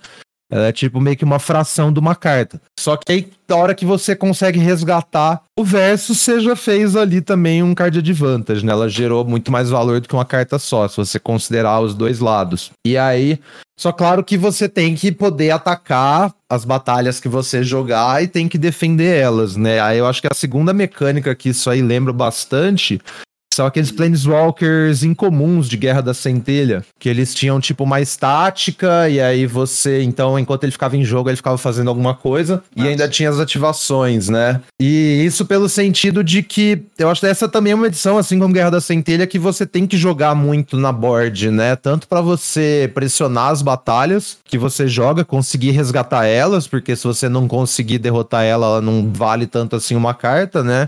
quanto para você proteger as batalhas que seu oponente joga para meio que negar esse valor. Então é sempre um jogo muito na mesa, assim como era o rolê com os, com os Planeswalkers, né? Então, e, pensa... É, ele, ele não mexe com a nossa é, vontade de uh, atacar para você poder impedir o oponente de virar uma, é, uma batalha e também não mexe um pouquinho com a matemática do jogo, como Planinauta, porque se você está gastando recurso de mesa ou até truque de combate para passar por cima da board do adversário para virar uma batalha sua, você está deixando de fazer isso para atacar a própria vida dele, né? Uhum. É, isso talvez possa ser uma vantagem se o teu oponente, por exemplo, está de controle, está jogando o jogo longo, né? Tal, se às vezes você está investindo tanto recurso para virar uma batalha num bicho que ele eh, fica com um, um removal, um spot removal, por exemplo. Né? Uhum. Co como é que isso eh, pode afetar a é, a velocidade do jogo. Planinautas tendem a reduzir a velocidade. Né? É, você acha que aqui pode ser a mesma coisa? Então a gente deve ter jogos mais longos quando a gente está investindo, deixando de fazer criatura na cor para fazer batalha, e depois deixando uhum. de pegar a vida do oponente, atacar o oponente para atacar a batalha? Sim, eu acho que essa é a ideia mesmo, né? O jogo diminui a velocidade, até porque se a gente olhar para as outras cartas da edição, tipo, quando a gente vai olhar para as raras, tem muita rara grande de três cor, né? Aquelas, aqueles team up lá, aquelas duplinha, ah, é. então são umas cartas grandes. A gente vai olhar até para as comuns e incomuns, tem aqueles Firexianos que transformam também, né? Que são tipo uma forma de você ter criaturas com mana sync em todos os decks, né? Então, ah, criaturas que vão cair cedo para poder pressionar, e como o jogo vai se estender, elas vão ficar irrelevantes em algum momento. E você pode botar manas nela para crescer ela, saca? E então acho que isso vai acontecer sim, tipo, a tendência é os jogos diminuírem um pouco, mas assim, acho que quase sempre é, é, é o melhor é você flipar as suas batalhas, sabe? A não ser que você tem, tipo, o oponente tá 3 de vida e você tem uma batalha com 3 de defesa, você não vai pra batalha, né? Óbvio. Mas acho que assim, o, o valor que você ganha flipando elas compensa isso, até porque elas flipam numa criatura, geralmente, né? Uma criatura voadora, uma criatura que gera mais recurso para você. Então é tipo assim, e ganhando cada, cada batalha que você vence te dá mais recurso para meio que vencer a guerra, né? Que é a, a partida mesmo, sabe? Derrotar seu oponente. Ô, ô, ô você acha que essa batalha é, pode alterar o número que a gente considera meio que padrão de criaturas nos decks, né? Normalmente a gente trabalha ali entre 15 e 16 criaturas, né? 17 num deckzinho mais agro às vezes. É, você acha que é, é, dá para mexer nessa matemática quando você estiver usando as batalhas? Não só em pré-release, mas também em draft mesmo? Aham. Uhum. Eu acho que é um bagulho meio delicado, porque se você começa a tirar muita criatura para botar muita batalha, você não consegue flipar suas batalhas, né? Então, tipo assim, acho que elas estão mais ocupando um espaço de. Tipo, um espaço que você botaria encantamento, trick, aura, sabe? Um. Onde você melhora equipes, por exemplo. Tipo, um espaço ali de, de gerar mais valor, né? O card draw também, do que necessariamente o espaço das criaturas, saca? Acho que assim, você vai tentar usar quantas batalhas você conseguir pegar. Mas se isso implica em você usar criaturas de menos, eu acho que tem um certo limite que você, que você não pode ir tanto nesse lado aí, porque isso vai ter dificuldade para flipar elas, né? É, isso é outra, é outra mudança que vai acabar ocasionando, né? Porque se você trabalhar com mais batalhas, você vai ter menos tricks e menos removals, né? Que são duas cartas que, de certa forma, impactam diretamente no, no combate, né? Em, em você poder flipar suas batalhas, né? Então, realmente vai ser uma mudança circunstancial, né? Em termos de, é. de, de, de, de, como o jogo vai fluir, né? Uhum. Aí que eu acho que é muito interessante a diferença entre as batalhas, né? Porque nem todas são criadas igualmente, assim assim. Tem ah, umas sim, que, tipo, sim te dão carta, te dão um filter, não sei o que, e tem batalhas que o lado da frente afeta a mesa, né? Eu acho que isso aí é bem. Essas batalhas acho que tem um prêmio a mais, porque você já joga ela, você já tem um board ali estabelecido. Uma batalha que você joga, por exemplo, sei lá, de a de Kamigawa, que quando entra você congela uma coisa por um turno. E você já tá tirando a criatura da frente para você poder atacar ela diretamente, né? Então uhum. acho que essas batalhas que, que fazem, que afetam diretamente o board, meio que de cara, assim, elas valem um pouco mais do que as que que não, as que só geram carta na mão ou alguma coisa do tipo, né? Então não é uma decisão automática, né? De jogar toda a batalha que você abre nas suas cores. Tô pensando no pré-release, tá, amigo Chegas? Eu sei que a gente joga uhum. muito draft aqui, mas é, quando você tiver realmente limitado, é, com perdão da piada aí, mas nas cartas que você tem na, na pool, você não necessariamente vai jogar todas essas batalhas que você abrir nas suas cores. É, eu acho que elas são cartas, tipo, tem que olhar como cartas normais, sabe? Eu acho que pensar na, na saga Gragas de, de, de Kamigawa acho que é um bom, ou nos Planeswalkers de War, porque tem uns que são mais nicho, assim, né? Tem umas batalhas que você não quer necessariamente em cada deck, que você quer o efeito mais vital, e tem umas que são premium, então acho que, assim, é. não, não necessariamente, mas você vai o que? Abrir seis batalhas na, na sua pool de pré? Se der muita sorte, você vai ter tipo quatro na sua cor, sabe? Eu não acho que assim, você tem que dar muita sorte pra você abrir seis batalhas na, na sua pool e conseguir usar todas, né? Então acho que assim, provavelmente você vai usar as batalhas se tiver, por causa desse limite aí, mas você não, não sei se necessariamente você vai sair splashando todas as batalhas se abrir, porque tem algumas que eu acho que o impacto não é tão massivo assim. É, é talvez muito... dê o, é, dá prioridade para aquelas que, entre aspas, substituiriam uma mágica, né? Então, ah, causa dano, ou como você falou, né? É dar o, o marcador de stun. Então, procurar uhum. alguma que tenha algum efeito que impacte no board e não simplesmente pelo valor. Ah, sei lá, uma, é uma que compra carta. Pô, mas seu deck, você usaria uma mágica que compra carta? Num deck agro? Não. Ah, então não precisa, uhum. né? Tipo, não, preciso, não usaria essa, essa batalha, então, né? Procurar alguma que, que sinergie melhor. Acho que é essa, essa talvez seja uma forma de pensar, então, né? Mas o recorte não necessariamente apenas pelo lado da frente, certo, Eli? Porque se, se o lado de trás for suficientemente forte e importante para sei lá, para tua curva ou para o teu endgame, acho que talvez valha a pena colocar uma batalha que não faz muita coisa na parte da frente, esperando que você consiga flipar. E, amigo, chega só para dar um exemplo aqui, né, do que eu tô pensando, a invasão de Zendikar, né, que é verde por quatro manas, você busca dois terrenos e põe jogo virados, né? Se você não tiver splashando muito, não tiver trigger de landfall, algo assim, não é o tipo de carta que normalmente você quer no teu deck de limitado, né? Você quer, como ele falou, os slots para trick e para removal.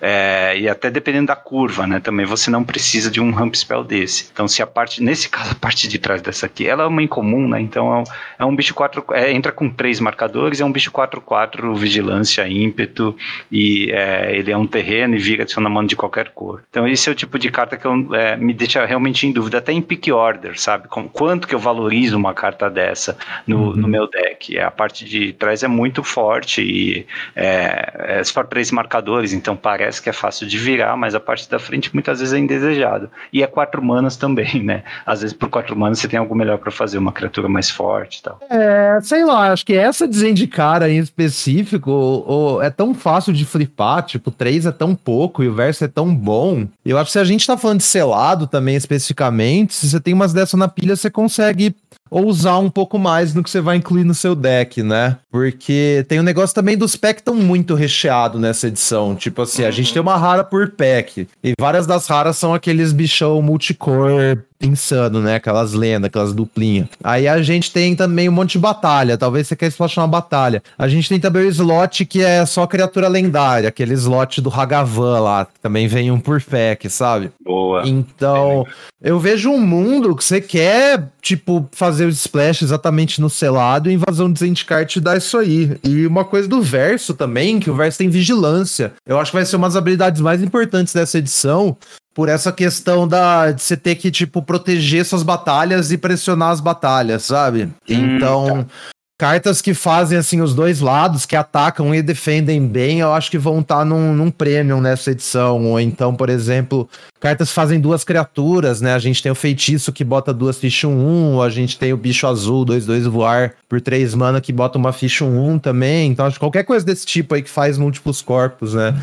Que é bom na, na defesa e no ataque, dá um, dá um up por causa das batalhas. Voar também, especialmente, né? Ah, tá perfeito. É, bem, bem lembrado. E engraçado, né, como muda essa percepção de limite de uh, draft para selado, realmente. É, cara, seguinte, uh, outras uh, batalhas incomuns aqui que chamam a atenção, todas as duplas de cores chamam a atenção, a gente tem de todas, né? Batalhas, uhum. elas até dão uma dica aí do que, que a dupla de cor quer fazer. Acho até interessante interessante trazer algumas dessas, é, já falando das dupla, duplas de cores, então, é, e começando então pelo branco, na ordem de Uber, a gente tem né, o, o sinal da Wizards aí, através das incomuns, da Signpost Commons, o que cada dupla de cor vai fazer, a gente estava até falando antes de começar a gravar aqui, talvez nem todas sejam bem, uh, estejam bem montadas, tenham todo o suporte, né, e a branca e a azul é uma que parece bem voltada para cavaleiros, né, até olhando para a carta incomum. Eles não traduziram para uma versão menos explícita aqui do nome, então a, a, a batalha aqui é a invasão de Shirax mesmo, né, para alegria da quinta série. e essa é. batalha incomum por quatro manas você coloca é, no campo de batalha é, X, não, perdão, é, você, você devolve uma criatura para mão do seu dono, lembrando que tem muita ficha nessa coleção, né? E entra com quatro. E do outro lado é um bicho que voa e tem poder de resistência igual ao número de criaturas que você controla. Uh, no mínimo é uma um voar, mas como é um, um arquétipo de, uh, de cavaleiros, né? Você tende a fazer bem mais fichas, né? Bem mais cavaleiros. O cavaleirinho aqui, ele é de duas manas, né? Duas manas, dois, dois, dá mais um mais um, é um lord, assim comum aqui. É, duas manas, dois, dois, é um lord de cavaleiro e pagar uma e uma, uma branca e uma azul, vira a criatura, vira ele e vira outra criatura alvo. O que também é interessante para abrir espaço para suas sagas, pra, perdão, para suas batalhas. É, e como sempre, branco tem criaturas na curva, tem bons removals. O que, que você acha dessa dupla de cor, Cheiras? As Orios não tem, não tem muito segredo nessa edição, né? Com a própria o Lorde aí, desenha é bote cavaleiros no seu deck. A maior parte das criaturas aí dessas cores são cavaleiros, né? Então não tem segredo. É curvar, fazer trick, interação bacana. Acho que a azul é uma das cores mais recheadas a nível de comum, né? Tem muita interação boa nessa edição. Então, não tem muito segredo. Aí acho que a batalha, assim, eles fizeram um design da hora, que cada combinação de cor tem essa incomum dourada, né? E a batalha meio que não necessariamente, tipo, é tão explícita com o, com o tema da, da cor, né? Tipo, sei lá, esse, esse cerco aí, ele é um bounce e o verso é um cavaleiro, mas não necessariamente tem muita mecânica de cavaleiro, além de ser um cavaleiro e de bounce ser bom em deck agro, sabe? É Acho que ficou legal, assim, como, como as, as batalhas são um pouco mais implícito o tema do que a do que a em comum que tá. Do que o Marechal aí, que tá bem na, na sua cara, né? Mas é isso, acho que Cavaleiro não tem muito segredo, não. E já que a gente tá no azul, uh, como uh, tem certeza que vai ter bastante batalha rodando, né? Fora, lógico, outras mágicas não de criatura, você acha que negar é main deckable aqui? Ah, eu acho que não, viu? Eu acho que não. Porque o mundo que você fica segurando negate, seu oponente faz uma criatura, é meio ruim, né? É, é, realmente. Sei lá, eu, não, eu não tentaria, não. É, pergunta besta aqui, em vez de negate, se fosse é, o Spell Pierce, por exemplo. Uma maninha só, também não. Ah, acho que também, não sei, acho que também não. Porque tem muita forma de punir isso aí, né? Tipo, habilidade ativada. Sei lá, você pode flipar seus incubadores, você acha que seu oponente vai anular alguma coisa, né? Ou transformar é. seus Phyrexian. Então, sei lá, eu acho que o counter, o counter que anula criatura ou batalha é bom. A gente tem um chamar similar essência, né? Dois mana instantânea. Se anula uma criatura ou batalha, sei que seu controlador pague quatro. Se, se ele fizer, você incuba dois, sabe? É e isso aí acho que é bom, porque, tipo, anular criatura ou batalha e só por dois mana, então é de boa E no pior dos casos, você coloca um bichinho 2-2 ali, né? É, exatamente. Você comeu quatro mana e botou um 2-2, tipo, no late game. Também não é, não é horrível né? A hora que a carta tá uhum. morta de vez. Mas assim, pelo tamanho das coisas na edição, acho que você vai estar tá vivo uma boa parte do, do jogo, né? Raramente você vai botar o 2-2 essa carta. É, porque o, o, você vai ter que fazer bicho para atacar suas batalhas, seu oponente vai ter que fazer bicho para defender as batalhas se ele estiver atrás. É, tricks vão ser raras, mas se elas existirem, é, elas vão ter que ser gastas do, né, durante o combate. Então qualquer coisa que você muda a matemática ali é, pode, pode melar os planos do seu oponente, né? De se defender e coisa uhum. do tipo, né? Então é, é, esse tipo de carta eu acho que mexe bastante nessa matemática do jogo, né? Sim. Ah, uma, uma interação que eu acho interessante, sei se vocês comentaram, é a batalha é um cast, né? O verso dela. Então, quando Sim. você derrota ela, você tá conjurando o verso. Então, pode ser anulado também. Então, meio que você, você sabe que seu oponente vai flipar uma beta, você já deixa o. Você meio que fala, ah, ataca aí, flipa aí, mas eu vou anular o verso, saca? Você ainda, tipo, você não tem o full valor, né? Porque se anular a frente, você tira os dois lados. Seu oponente já levou alguma coisa. Mas hum, talvez meio para fazer uma. É, mas quando a batalha tática. já tá em campo, né? Pelo menos se você dar o top deck nessa carta, ela ainda tem um certo valor, né? Ela não fica tão, tão morta, né? Exatamente o texto exato das batalhas, né, diz que quando ela for é, derrotada, você exila ela e depois conjura transformada. Então, uhum. Então, qualquer tipo de interação aí no, no conjurar é válido, bem lembrado, mil cheiros. E é, se a gente for pro azul e preto, eu gostei muito da, da batalha que é a invasão, invasão de Amonkhet, né? Por três manas, o oponente descarta uma e você compra uma. O outro lado entra com quanto? Quatro também é quatro. O outro lado é um bicho 4-4 que é, você pode fazer ele entrar no jogo como uma cópia de outra criatura, com exceção de que ele é um zumbi preto 4-4, né? Um clone lá de Lazotep. É, 4-4 é um bom corpo, uh, pode ser que você não tenha mais nada bom para copiar, é, ou, é, ou é no seu cemitério, né? Que você entra no campo de batalha. Qualquer cemitério. De, de, qualquer cemitério, em um cemitério. Pode ser que não tenha nada interessante para copiar, mas de qualquer forma ser uma 4-4. E depois de você já ter tirado o que é, faz um 2 uh, por 1 um ali, né? Já na entrada da, da invasão. Parece interessante. A incomum da, dessa dupla de cores, deixa eu pegar aqui. O novo Snapcaster ah, é, forjadora de Halo, né? A gente já falou uhum. dela que 3 mana, 3 1 voa, entra em jogo você pode pagar X e aí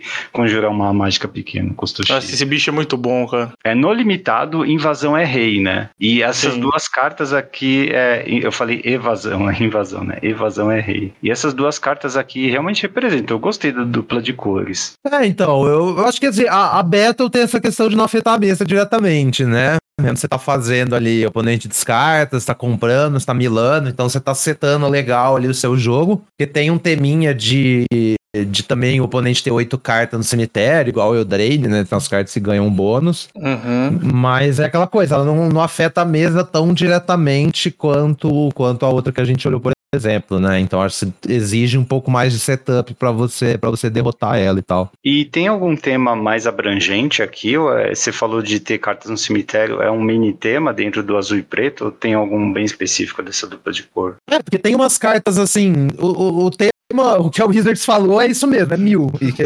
você, você mila tanto você, porque você tem umas coisas de recursão, né? Você tem tipo uma mágica que devolve duas criaturas do cemitério pra mão, que devolve o instantâneo feitiço no topo e tal, umas coisas assim. E também tem essas cartas que se importam que o seu oponente tem mais carta, né? Então, por exemplo, quando o oponente tem 8 no cemitério, você ganha um bônus, ou tem uma, uma remoção azul que dá menos X menos zero, sendo X o número de cartas. Então ela funciona nesse, nesse sentido aí, né? Eu acho que isso aí é meio que aqueles temas que não são tão, tão pronunciados assim, sabe? É mais tipo. É, né?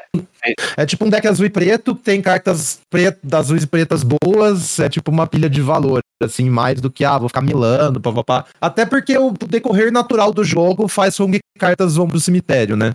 Sim, é, sim. É, ele, tá ela... tentando, ele, não tá tentando capitalizar bem em cima de nenhuma mecânica exclusiva da coleção, né? E tem aqui, dá para perceber fácil, influências de todo tipo de é, tema, de outras duplas de cores, né? É, você tem aqui reforçar, você tem sacrifício, que é muito presente no preto e no vermelho, a gente vai falar já né, tem essas ferramentas do azul que tem algum, alguma questão relacionada a cavaleiros e é, acho que ele se beneficia disso, mas não especificamente de uma mecânica única, né, e capitalizar muito em cima dela, como o incubar, por exemplo, apesar de ter cartas de incubar aqui. É, então é bom ficar de olho quem for montar deck assim, não ficar procurando um tema único, né? É um desses aí que você naturalmente vai jogar cartas no cemitério, mas não necessariamente vai ter uma uh, ligação mecânica como é, é muito mais óbvia em outras duplas de cores. Perdão, é, eu te interrompi. Não, não, pode, pode, pode seguir. Comigo chegas aí. É, eu acho que é só, tipo, grindar mesmo, né? Não tem nenhum segredo específico. É pegar cartas que te dão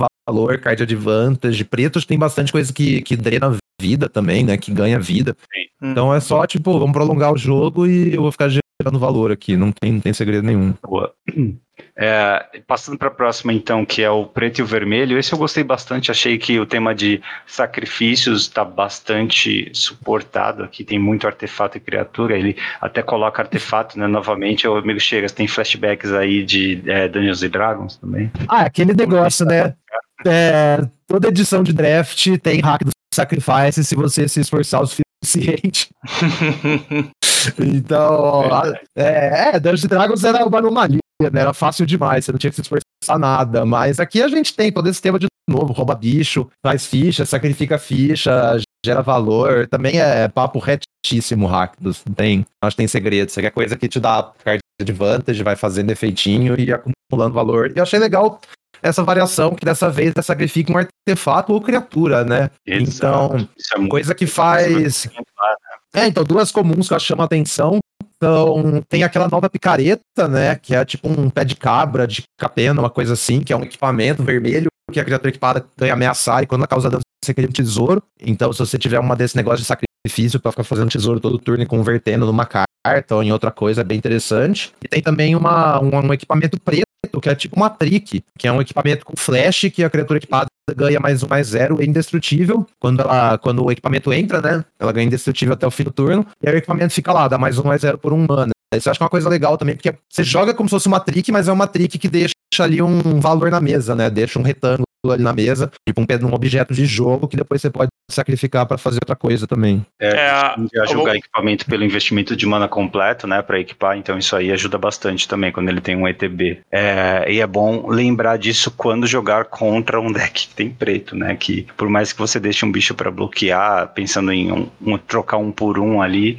né, você pode ser surpreendido por um, um é um artefatozinho besta desse, né, que é, vai vai te deixar sem guarda, vai conseguir fazer o oponente flipar a saga dele, por exemplo, a, a batalha batalha dele, por exemplo. É, então dá para capitalizar bastante em cima de cartinhas assim. Perdão. Sim, é. Não, eu ia falar só o nome das duas cartas. O equipamento preto é o leque de batalha laminado e o vermelho é o bastão de surra de Vigópolis. Ah, já que a gente tá falando de nome, é a invasão de Asgol, né? Que é o, a batalha também, que por uma uhum. preta e uma vermelha só, o oponente sacrifica uma criatura ou um planinalta e perde um de vida hein É, Nossa, eu achei essa lado faz um... Pode, pode falar, pode falar, Michel. Não, eu falo que eu achei essa beta animal, que é o verso é um 2-1 ameaçar, que no final do turno, se alguma coisa for pro cemitério, cresce, né? Lembrando que. Uma que, permanente, né? Uma permanente, é. Lembrando que ficha vai pro cemitério, então um tesouro já, já triga isso. E eu vejo um mundo bem interessante também, que você curva, tipo assim, ah, vou curvar, turno 2 faço um bicho, turno 3 faço um bicho, aí turno 4 eu faço tipo uma remoção e já faço essa batalha, né? Eu faço ali um double spell, o oponente não tem mais board, eu já vou atacar e flipar a batalha imediatamente, e aí o meu,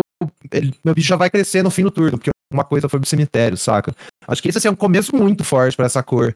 E bem que pode ser qualquer drop 2, qualquer drop 3 e qualquer interação ali, além da batalha você já tá fazendo isso, você tá muito pra frente. Mano. O fato de ter muita ficha na coleção também não ajuda muito o primeiro lado da batalha, né? Que você corre o risco de é, desperdiçar, entre aspas, né? Tirar meia carta ou um terço de uma carta de valor desse primeiro meio lado. Mas de fato, segundo é, a, a, o verso dessa invasão, pode mudar o jogo. E lá no late game também, quando você tiver, não pareado, né? Mas se tiver jogando, sei lá, com top deck e tal, é um baita do removal, né? Às vezes é até do seu interesse não baixar a batalha, né? Mesmo que você possa flipar ela imediatamente. Às vezes pode ser do seu interesse esperar o oponente baixar a bomba dele para poder usar esse removal, né? É por isso que é sempre bom você saber quantos removals você ainda tem no deck, que você já usou e se o oponente já jogou alguma rara, alguma bomba dele. É, eu acho que isso é interessante também porque pode servir para você fazer cedo no jogo, né? Não necessariamente você tem que estar para frente. Se você tá, tipo, na draw, se o oponente faz um drop 2, você fazer isso na 2 e depois ter a batalhazinha ali para resgatar também tá bem ok. Você já tá afetando a mesa, pelo menos. É, se baixar na curva é muito bom. O cenário que eu tava pensando é se você e o oponente estão jogando com o topo do deck e nada na mesa, né? É, uhum. Talvez nesse cenário seja bom guardar essa batalha como um removal em vez de pensar em jogar e capitalizar o mais rápido possível em cima do bichinho 2-1, porque ele uhum. tende a não crescer muito quando o jogo tá assim, né? Assim.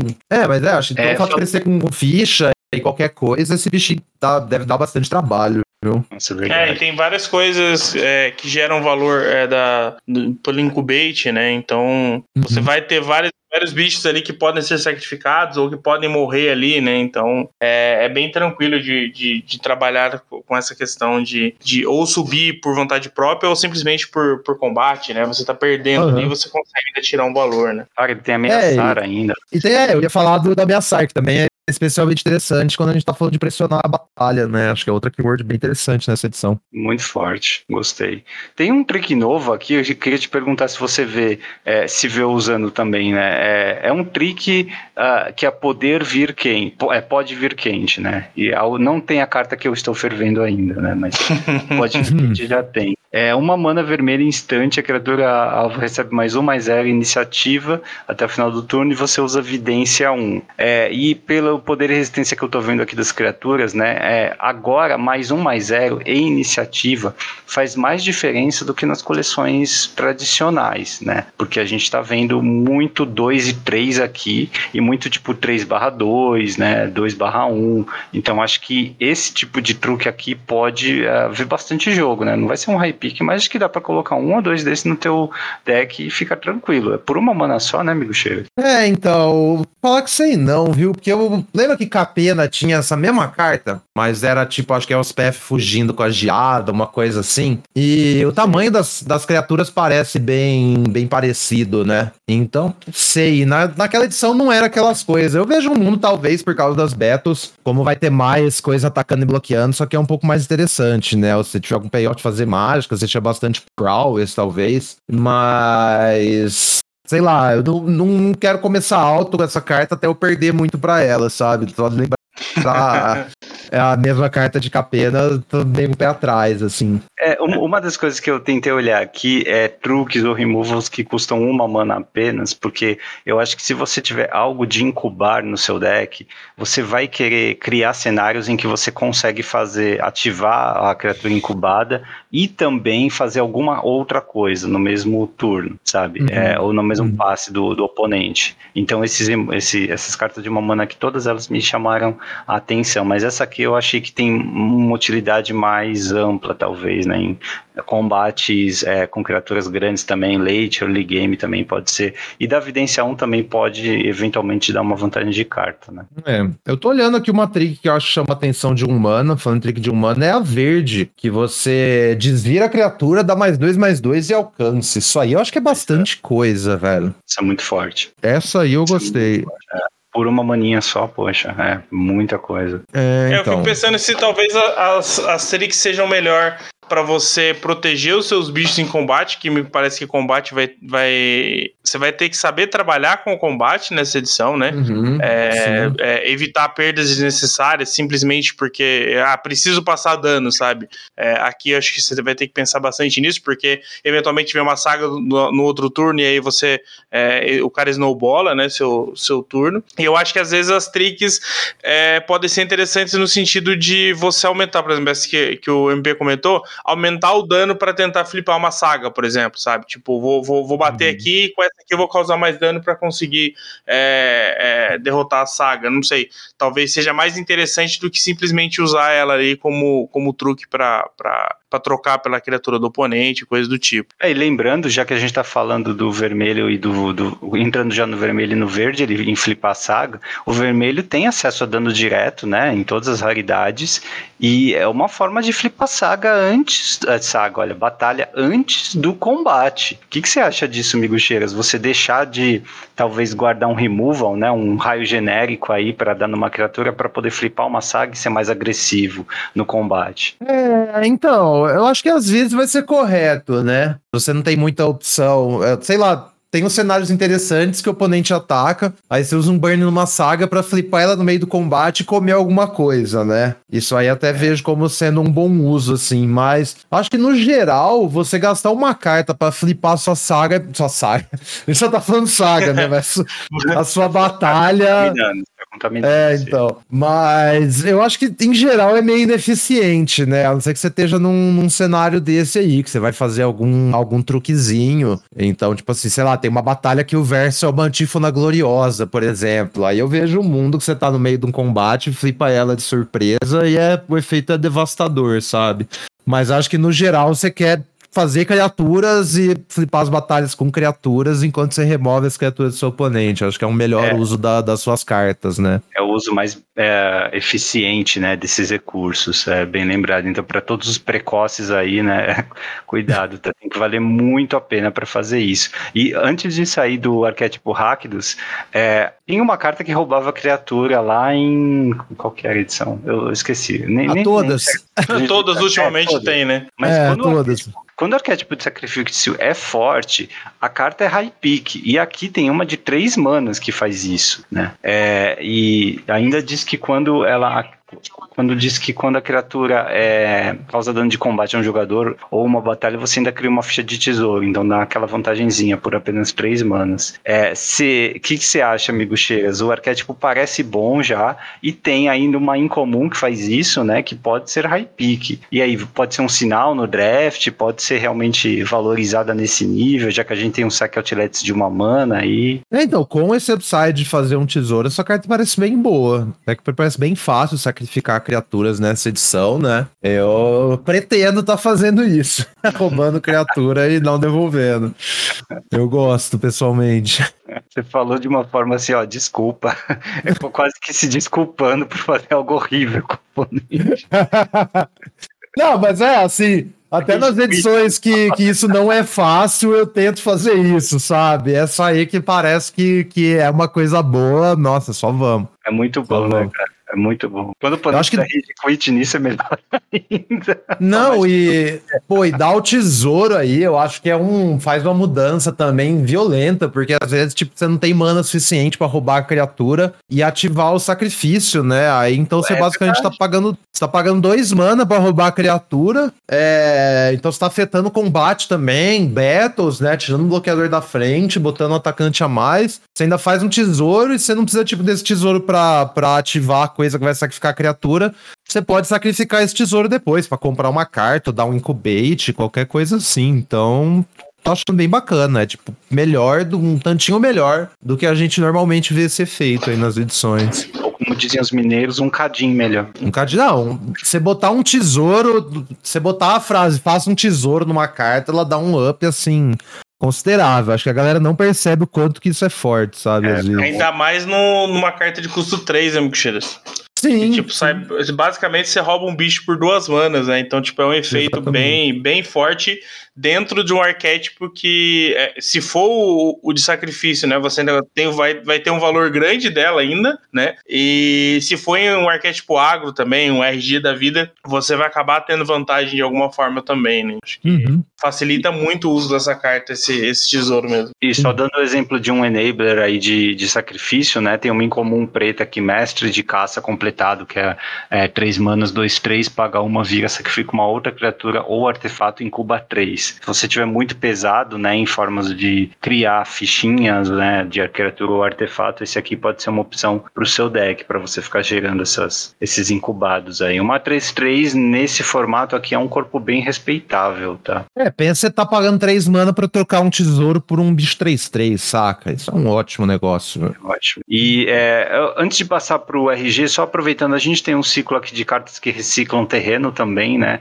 Eu gosto muito dessas cartas, amigo Chegas, que você acha acha no draft. No Cilado é quase que certo que você joga, né? São criaturas comuns aí que você paga duas para sacrificar e procurar um terreno básico daquela cor. O é, que, que você acha delas aqui no, no, no caso do, do draft? Vai ficar não, descartar da mão, né? Só uma pequena correção. Isso. Mas, mas é, não, acho que em geral bem bacanas. Tem umas são as que mais chamam atenção são a vermelha, que é um 5-5 ímpeto. Vocês mandam 5-5 ímpeto, ótimo. E aí meio que você pode, tipo, você tem algumas cópias dela, usar como um terreno também, né? Porque ela nunca tá uma carta morta. E a branca eu achei que é uma parada bem especial também, viu? A branca é uma branca é criatura. É, é umas seis manas, três. É uma branca só, isso que eu achei interessante, que é super splashável. É uma é. 3/4. Quando entra, exila uma criatura até ela deixar o campo de batalha e recicla planície por dois. Então tem uma fita assim, se a edição for um pouco mais lenta mesmo, se ela for tipo conduciva pra você jogar com carta de seis manas, né? É muito legal porque você pode pegar tipo duas, três dessas e splashar elas em qualquer deck, né? Porque a primeira acha planície para você castar as outras, saca? Sim, fácil. Nossa, é, gostei muito dessa habilidade forte. O corpo não é tão bom, mas o ETB é sensacional. É, mas é até uma coisa pra galera ficar de olho no pré-release, sei lá, nos selados, você abre duas, três dessa, mesmo você não tá jogando de branco, acho que o custo de você incluir isso no deck é bem baixo. Essa não, ótima dica, amigo Chega. E, e, tem um negócio interessante que é como você tem uh, o slot de, do Multiverse Legends, né? Que é as lendas em geral,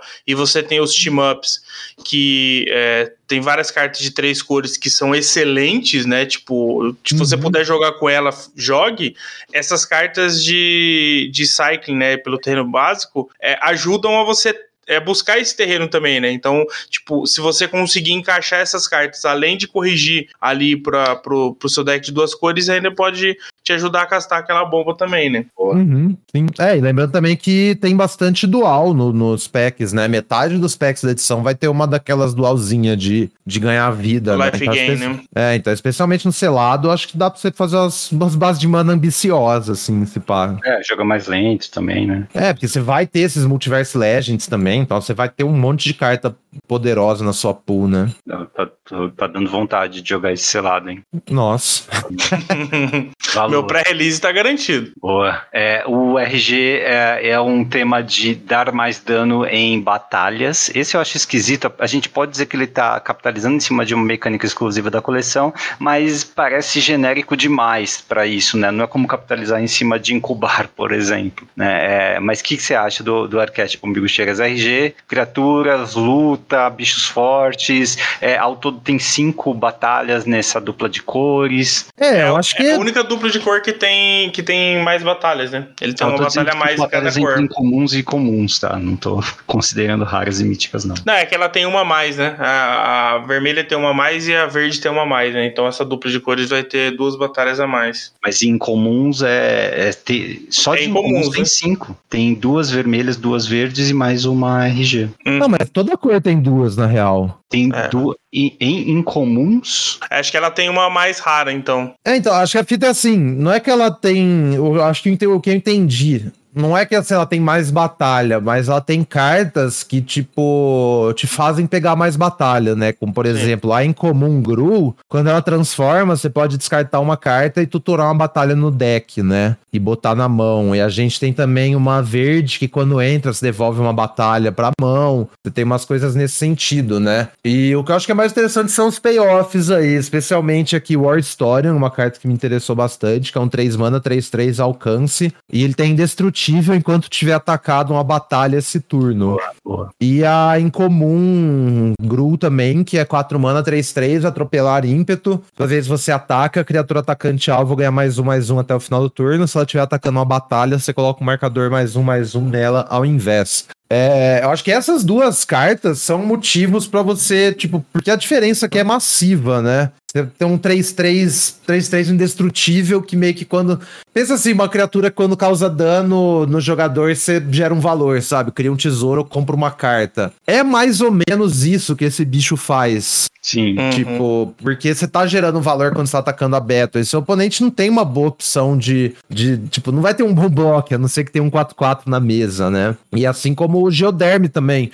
Em toda vez que você tá atacando uma batalha, sua criatura tá ganhando um marcador mais um, mais um, saca? Então eu acho que a ideia, assim, não é uma coisa tão, tão focada, mas a ideia de você ficar jogando batalha só pra ligar essas duas cartas em específico, eu acho que é bem, é bem interessante, sabe? Gostei. É, é, eu acho que depende muito também do, da- no caso do pré-release, né? Na, como tudo depende da pool. É, se você tiver que jogar com essa cor, não vai ser por conta dessa, desse tema exclusivo, né? Você nunca vai abrir cinco ou seis batalhas, né? de- nessa dupla de cores específicas, mas é, no, no pré-release. Mas é, talvez você abra boas criaturas na curva, bons removals e consiga fazer um deck pra ah, tirar tudo isso. Uhum. Mas Nunca diga nunca, MP. Meu, meu É. adversário sempre abre.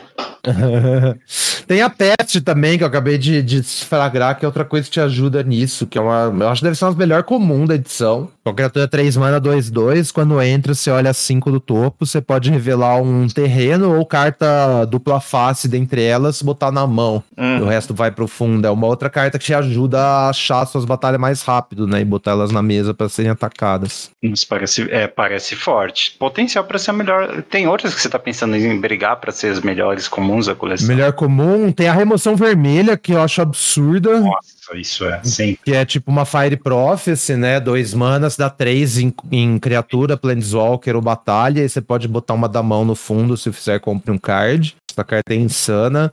É, tem a cartinha, a carta de ficha, eu acho que tá bem alto também. O Reforço de? Hall. É, em comum vermelha faz duas fichas 1 barra 1. Porque essa carta vermelha de ficha tem um overlap muito bom, tanto com o Izet do Convoke, né? Quanto o Rakdos, porque faz duas criaturas pra você sacrificar depois. Uhum. E que mais? Tem a azul, a remoção azul acho bem legal também. A 4 mana com o Volk, você bota uma. Você dá alvo na criatura, o oponente pode pode botar ela segundo no deck ou no fundo. Hum, tá, lembrei. Temporal Cleansing, que tá bem, bem acima também. É, Preening Champion, o 2 mana 2-2 voar, que faz uma ficha também, acho que funciona muito bem nessa edição. Ah, você tava falando de, de batalha, é, eu achei o cartinho que eu tava tentando achar aqui, é o Rastreador de Presságios. É, ele é um duas manas, um 1 um, e desvira o terreno alvo.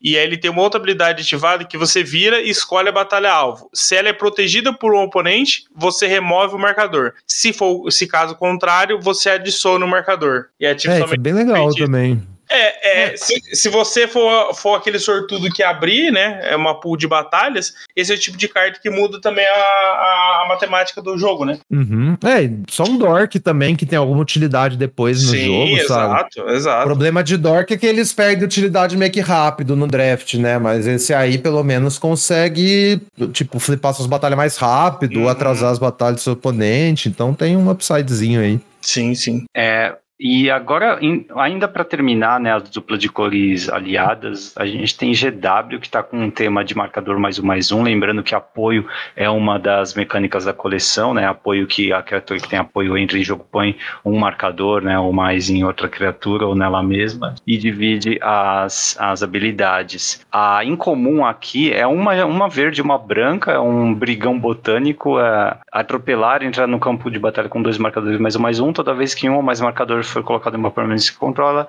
Se for a primeira vez que marcadores são colocados em permanência nesse turno, é, você coloca um marcador mais um, mais um nele. Então ele tende a crescer se você tiver muitas cartas do mesmo arquétipo, né? Mas ele parece bem, assim, genérico perto, né, do, dos outros, porque ele não diz apoio especificamente, ele diz marcadores mais um, mais um. Mas o que, que, você acha, amigo Cheiras? Potencial nesse arquétipo? Eu acho esse arquétipo é interessante, porque ele não tem muito payoff, né? A não ser o Botanical Brawler, tem um bicho verde também que aumenta os marcadores marcadores, vai botar marcador extra, eu acho que meio que só também, algumas raras. Mas por outro lado, tem muito enabler, né? Uhum. Então tem cartas que botam marcadores diretamente. Todas as cartas de backup botam marcador, pelo apoio, né? Então a gente tem um monte de cartas de apoio espalhada. É... E a gente tem os incubate também. Então, às vezes você incuba, você tá botando marcador em alguma coisa. Então você também tá crescendo uhum. esse 2-2, né? Cada vez você faz incubate. Então, eu até vejo é, aí. Acaba sendo, acaba sendo muito mais um go wide do que necessariamente trabalhar com, né, ter alguma sinergia de marcadores, né?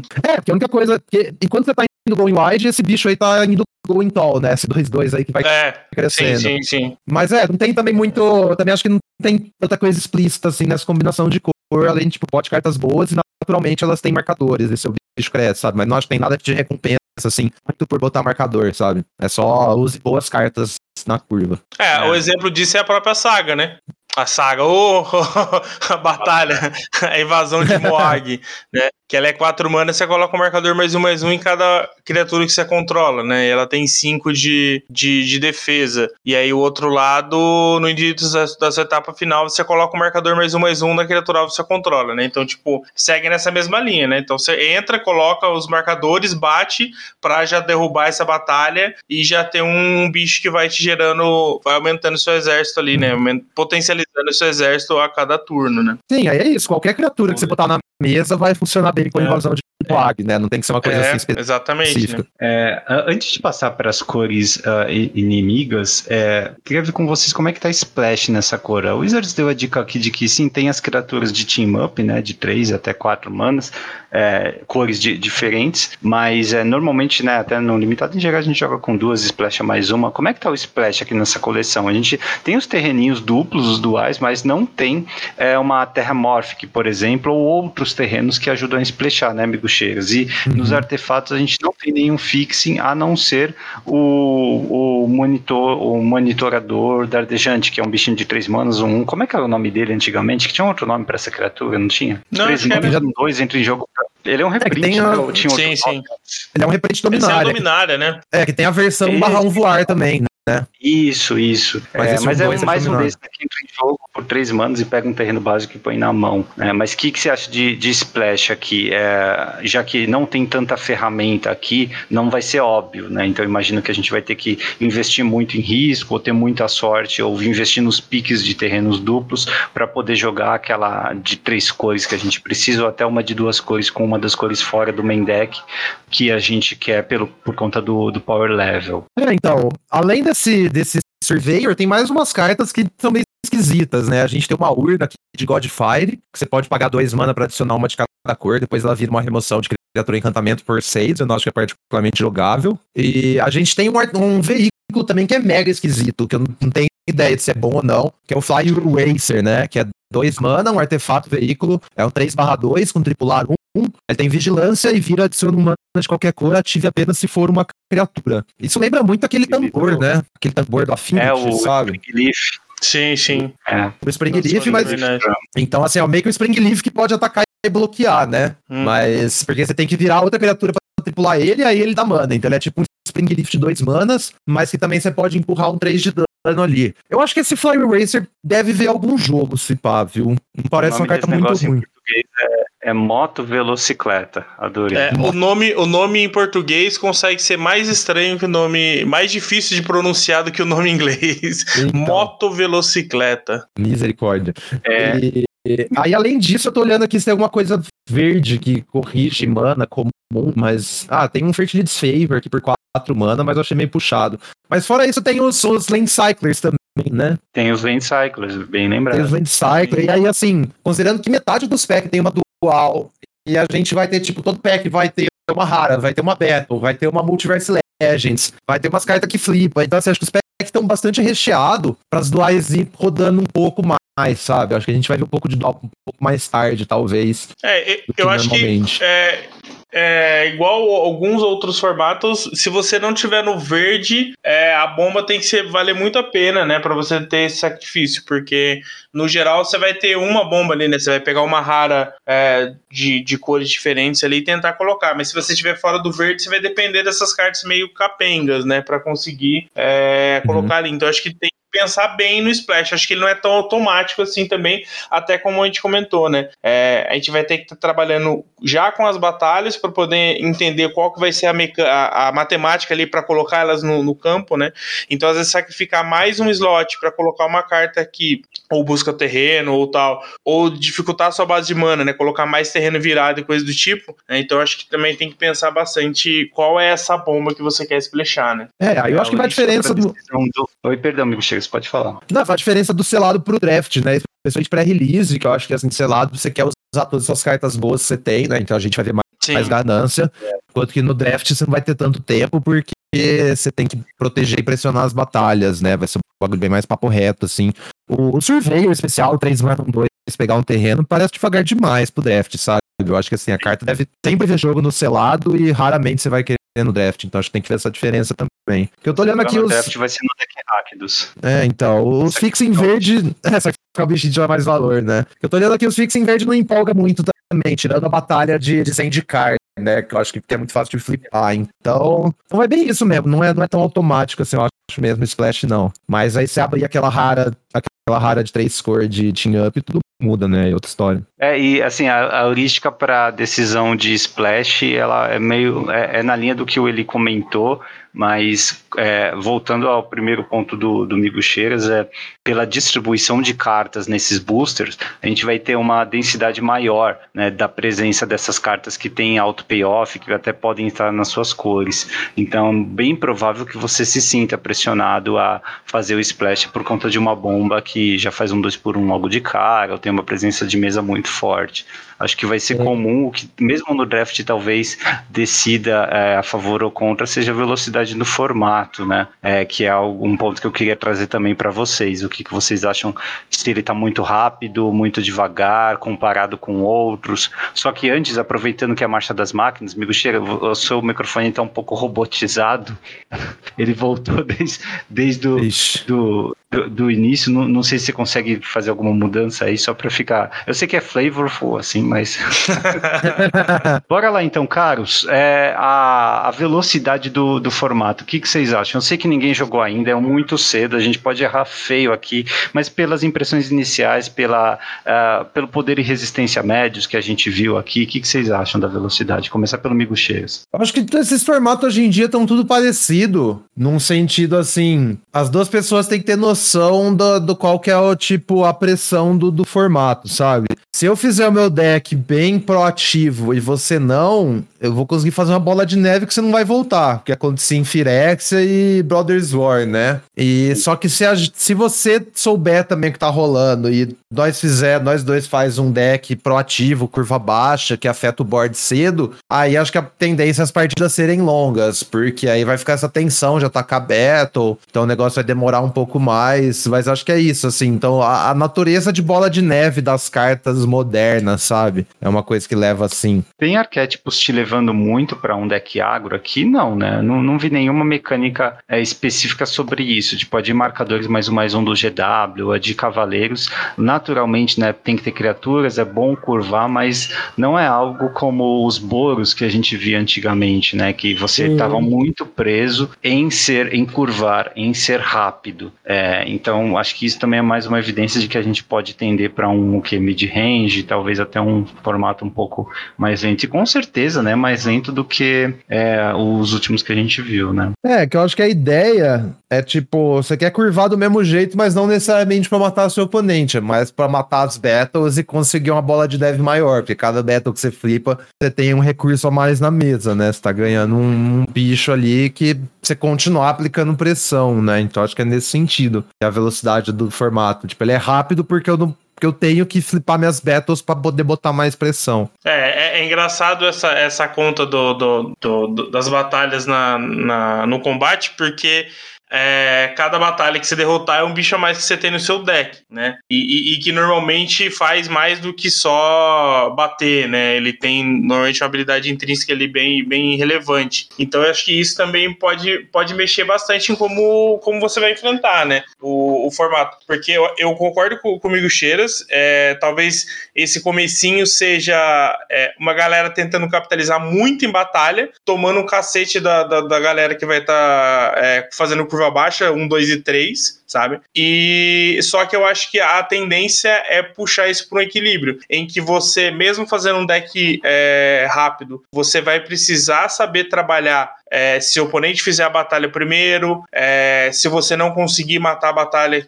é, tão rápido que, quanto você gostaria que a batalha que seu oponente está protegendo, sabe? Então acho que a tendência é realmente os jogos irem se alongando no andar do, do, do, do formato. Mas vocês acham que é, pode ser uma estratégia se antecipar a vontade dos jogadores em querer tirar valor das batalhas e você fazer um deck mais redundante de 16 terrenos, 24 cartas e só criaturas para curvar e esquecer as batalhas, não ficar para defender também, deixar ele flipar quanto ele quiser, só focando no clock? Tem assim algum arquétipo? Vocês acham que é uma, é uma forma de tentar, talvez, na primeira semana tirar vantagem? É que eu acho que você tá perdendo valor demais, né? Você só ignorar as batalhas, sabe? Tem muita tem muito valor ali, tipo, vejo como é que você consegue segurar também não. um jogo mais longo se você não tiver esse card advantage que a batalha te dá, sabe? Ah, boa. Porque é uma forma de pensar assim, a, a hora que você flipa elas, elas provavelmente vão, tipo, repor o dano que você perdeu para flipar elas, sabe? Um exemplo, a invasão de Dominária, aqui, que é 5 de defesa, mas o verso é um anjo serra, um 4-4 voar vigilância, saca? Então, um turno que você atacou com esse anjo, você já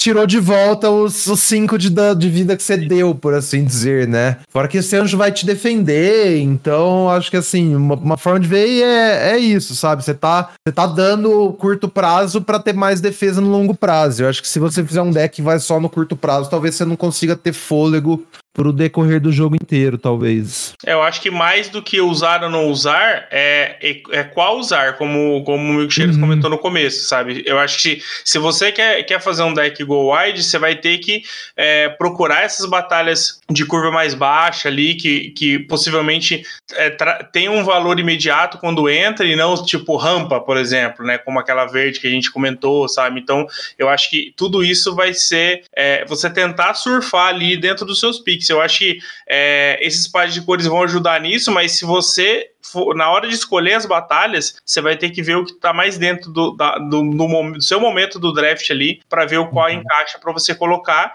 e sempre colocar, né? Acho que sei lá, os decks vão ter que ter pelo menos ali duas batalhas, uma, duas batalhas, porque elas vão fazer muita diferença. Porque mesmo que você é, não extraia tanto valor quando ela entra, você mexe na matemática do jogo colocando ela em campo. Então você atrapalha ali o, o board do seu oponente pra ele, será que eu vou bater com tudo? Vou ter que deixar dois bichos uhum. pra trás, senão ele vai flipar, sabe? Então tudo isso vai fazer diferença ali no combate. É, uma pergunta que a gente sempre faz quando tá montando um deck limitado, principalmente em, é, em, em, em lado é o que que meu deck está tentando fazer, o que que eu quero que esse deck faça, né? Principalmente em formatos mais sinérgicos aí faz mais sentido e também é qual é o endgame dele, né? Qual é o early, uhum. qual é o mid, qual é o late.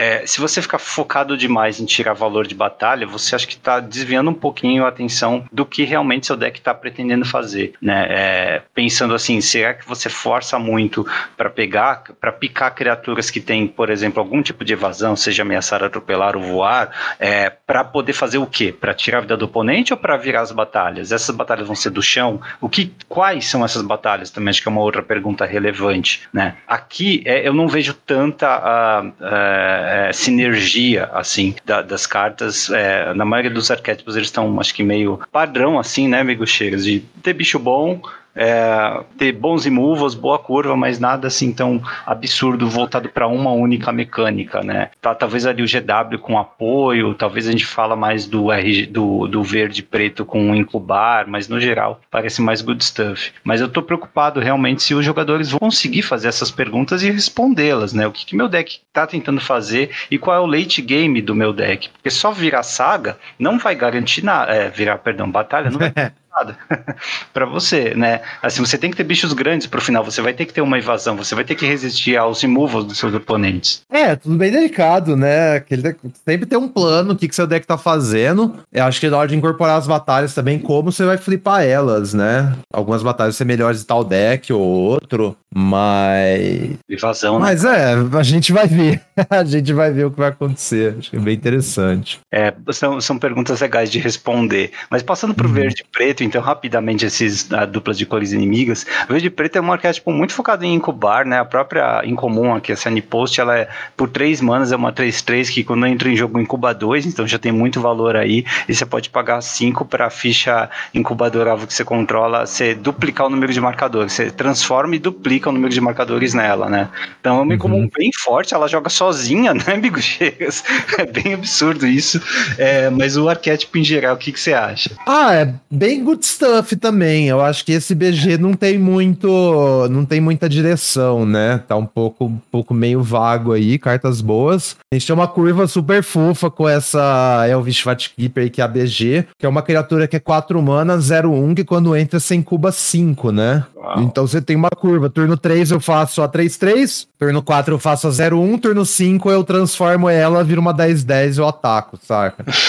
Isso aí é uma curvinha bem legal com duas cartas. E mas fora isso, é, eu não acho que tem muita tem muita coisa aí pra você ver nisso, né? Tipo, muita, como é que fala? Muita, muita sinergia pra você ir atrás. Vai ser uma pilha de cartas. Tipo, é, e tá como você falou, é good stuff, mas tem, assim, você consegue tirar valor, por exemplo, das cartas pretas que vão sacrificar suas fichinhas pequenas de incubar, né?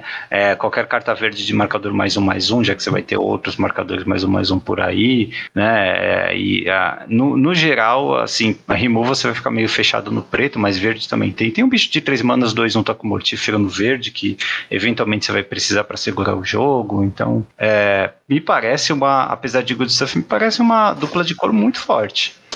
Parece bom, acho que tá tipo azul e preto também, né? Não tem, é, é fazer valor, grindar na mesa, sem muito segredo, assim, mas parece legal mesmo. É. Você consegue segurar um jogo bem longo. É, a invasão de lore é, é, meio que um exemplo disso, né? Porque, tipo, ela não, não nem trabalha com sinergia de nada, né? Ela simplesmente uhum. é um 6 manas removal que te dá um bicho 6-6, né? Então, tipo. É, uma chupacabra 6-6. É, tem, assim, exatamente, né? Então, tipo. Tem nenhum é, segredo. É, é, é realmente ela não precisa trabalhar com sinergia. Você tá na cor, você vai colocar ela porque ela vai te ajudar de qualquer qualquer forma, né? Então, uhum. esse é o tipo de batalha disso. É, agora, agora que eu acertei, eu me confundi, tá vendo?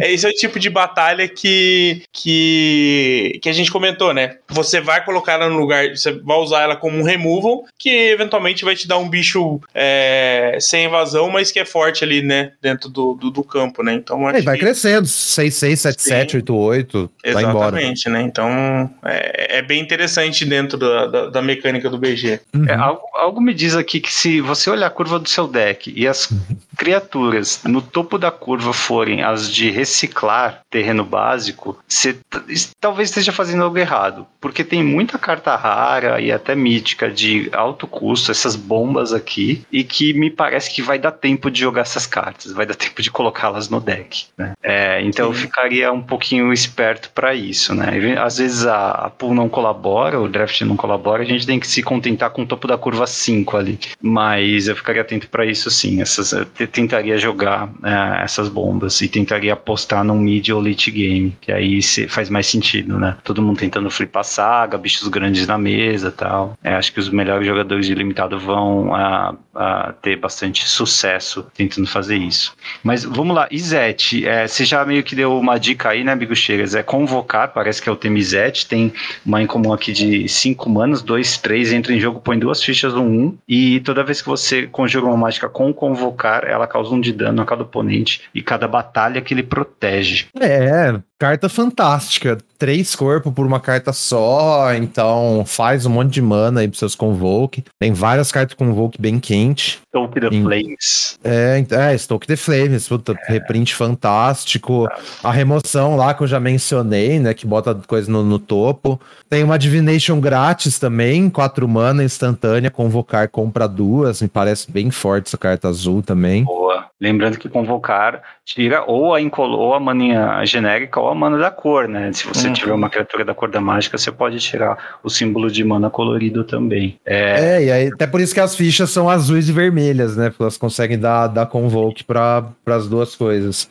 Tem uma tem uma, tem uma comum que eu achei bem interessante, que não é uma carta que tá escrito Convoke, mas acho que funciona muito bem. É. Deixa eu achar aqui, que é um bichinho que dá Hexproof. Cadê? Ah, aqui, ó. Duas manas 01, né? Isso, saiba Cryptomancer. Em color azul, 01 flash, tem backup 1 e abaixo do backup tá escrito Hexproof. Então, ele parece assim aquela, aquela tinha uma aura em Teros que dava mais um mais um e dava Hexproof quando entra, né? Uhum. É uma carta muito parecida faz essencialmente a mesma coisa, só que além disso tá botando um 01 Hexproof na mesa. É. Esse 01 Hexproof você pode tanto bloquear, né? Pode fazer um champ block, ele te dá um tempinho, só que você pode pensar esse 01 Hexproof como uma mana rock para suas cartas de Convoke também, né? Sim. Então é uma. Acho que vai nesse tipo de sinergia. Então você tá protegendo uma criatura-chave enquanto você tá, tipo, ativando seus Convoke com esse 01. Acho que é uma sinergia bem interessante, assim, não, não tão óbvia. É, e o apoio, tudo bem que é apoio 1, mas ele funciona também no lado do combate, né? Às vezes mais um mais um é o que você precisa para vencer um,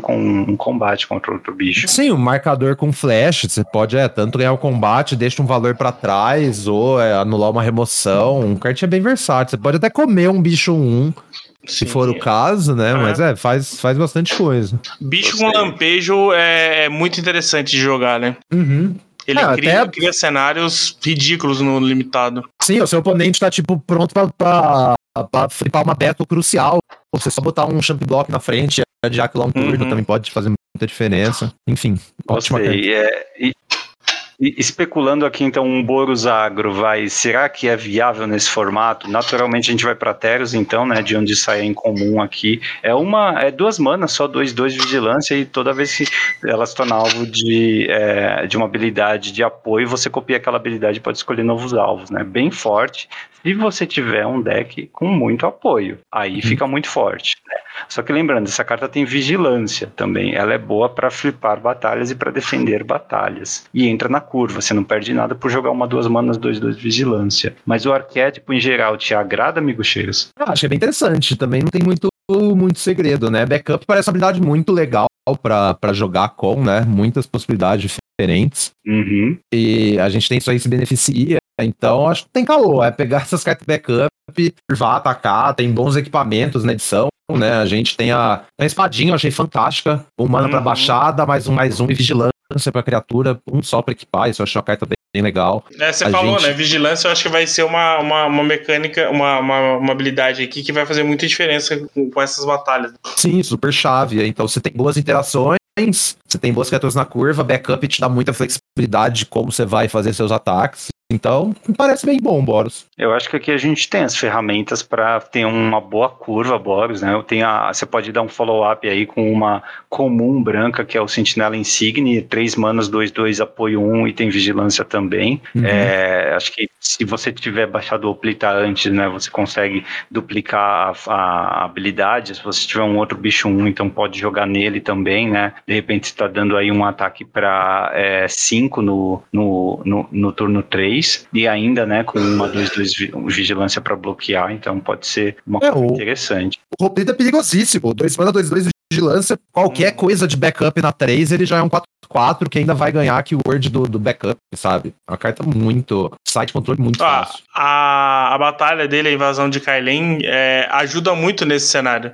Porque é 4 manas, dá mais 2 mais 2, mais 2 mais 0 para dois bichos e eles ganham vigilância e haste, né? E ela uhum. tem 5 de defesa. Então, tipo, é, é, é, dependendo se você conseguir curvar 1, 2 e 3, na 4, se fizer isso, você vai conseguir flipar sua, sua batalha e, e, e do outro lado é um, um sorcerer que coloca dois bichos 3-2, que quando uma essa criatura e pelo menos uma outra criatura ficha ataca, você põe o marcador mais um mais um nessa criatura, né? Então, assim, é, é snowbola, né? Tipo, se, uhum. se deixou uhum. flipar essa batalha é, nesse tipo de deck, tipo, vai ser muito bicho vindo do outro lado. Então vai ser bem sim. difícil você conseguir voltar, né? Sim, sim. Curioso de pensar em Boros Agro é que a gente não tem é, criaturas de uma mana nessa coleção, exceto. Na coleção não, na, nessa dupla de cor, exceto por um goblinzinho vermelho que é mais pro deck Rakdos, né? Um bicho uma mana 1 um, que você paga duas tepas, sacrifica o artefato terreno para comprar uma carta. É, então, assim, não dá bem para fazer uma curva assim super forte, né? Um, uhum. Qualquer bicho uma mana 2-1, um, um bicho duas manas 2-2 e um uhum. três manas com evasão, três de ataque, coisa assim.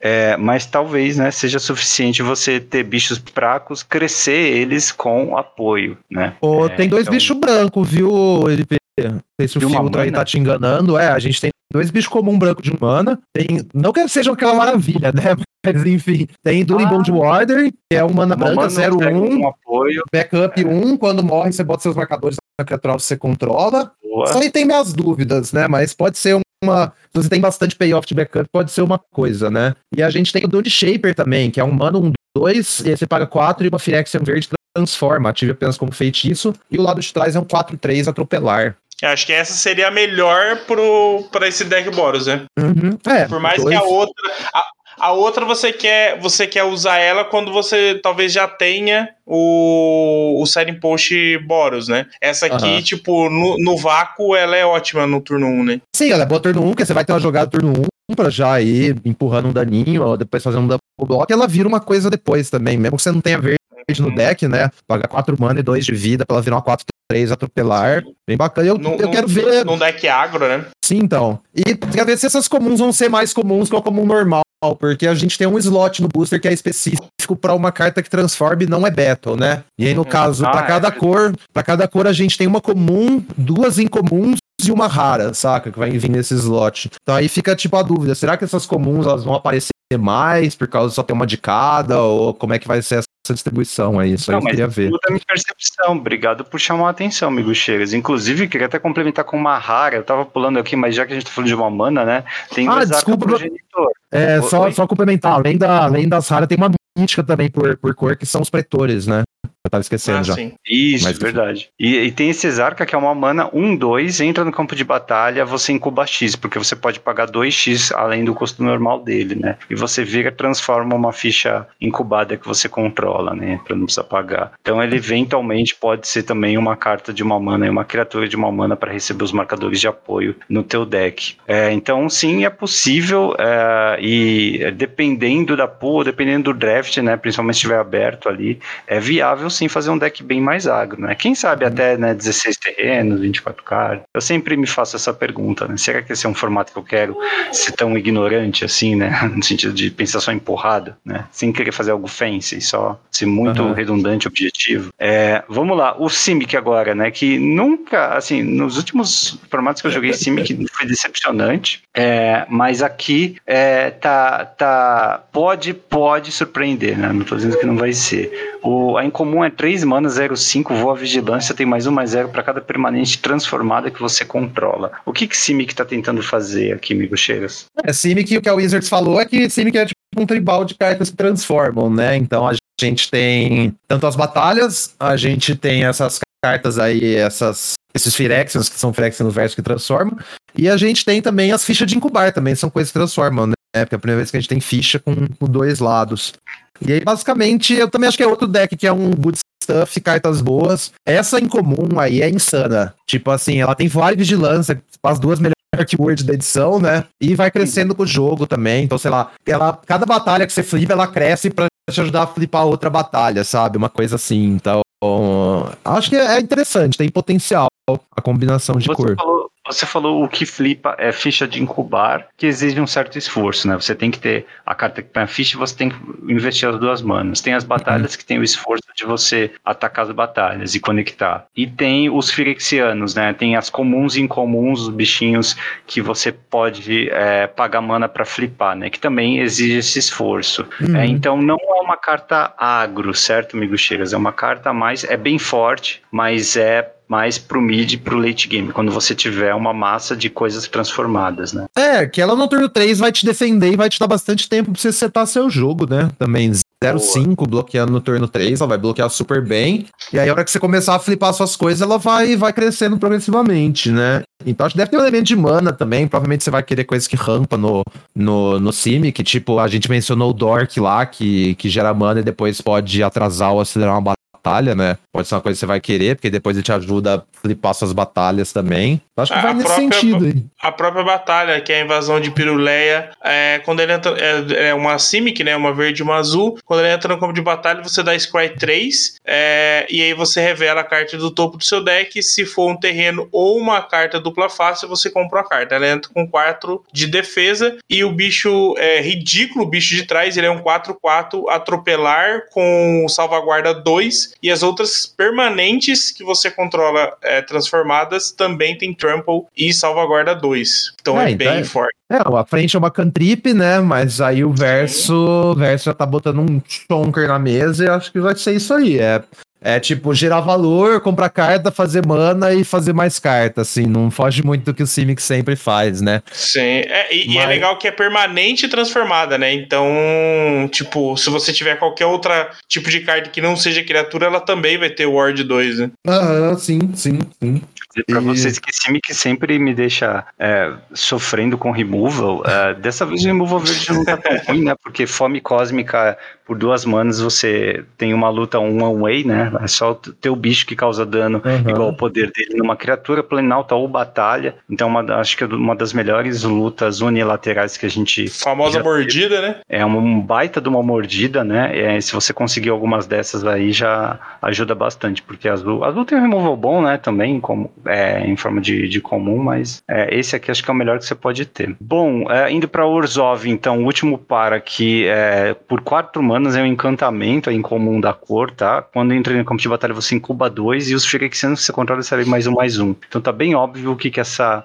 essa dupla de cor quer fazer. De fato, tem bastante cartinha comum e incomum em Orzhov que incuba, tá? Só que, amigo Cheiras, o que me preocupa é que, assim, é muito investimento de mana, cara, você ficar flipando esses, uhum. é, esses incubadores firexianos, cara. Não sei se dá para confiar tanto assim.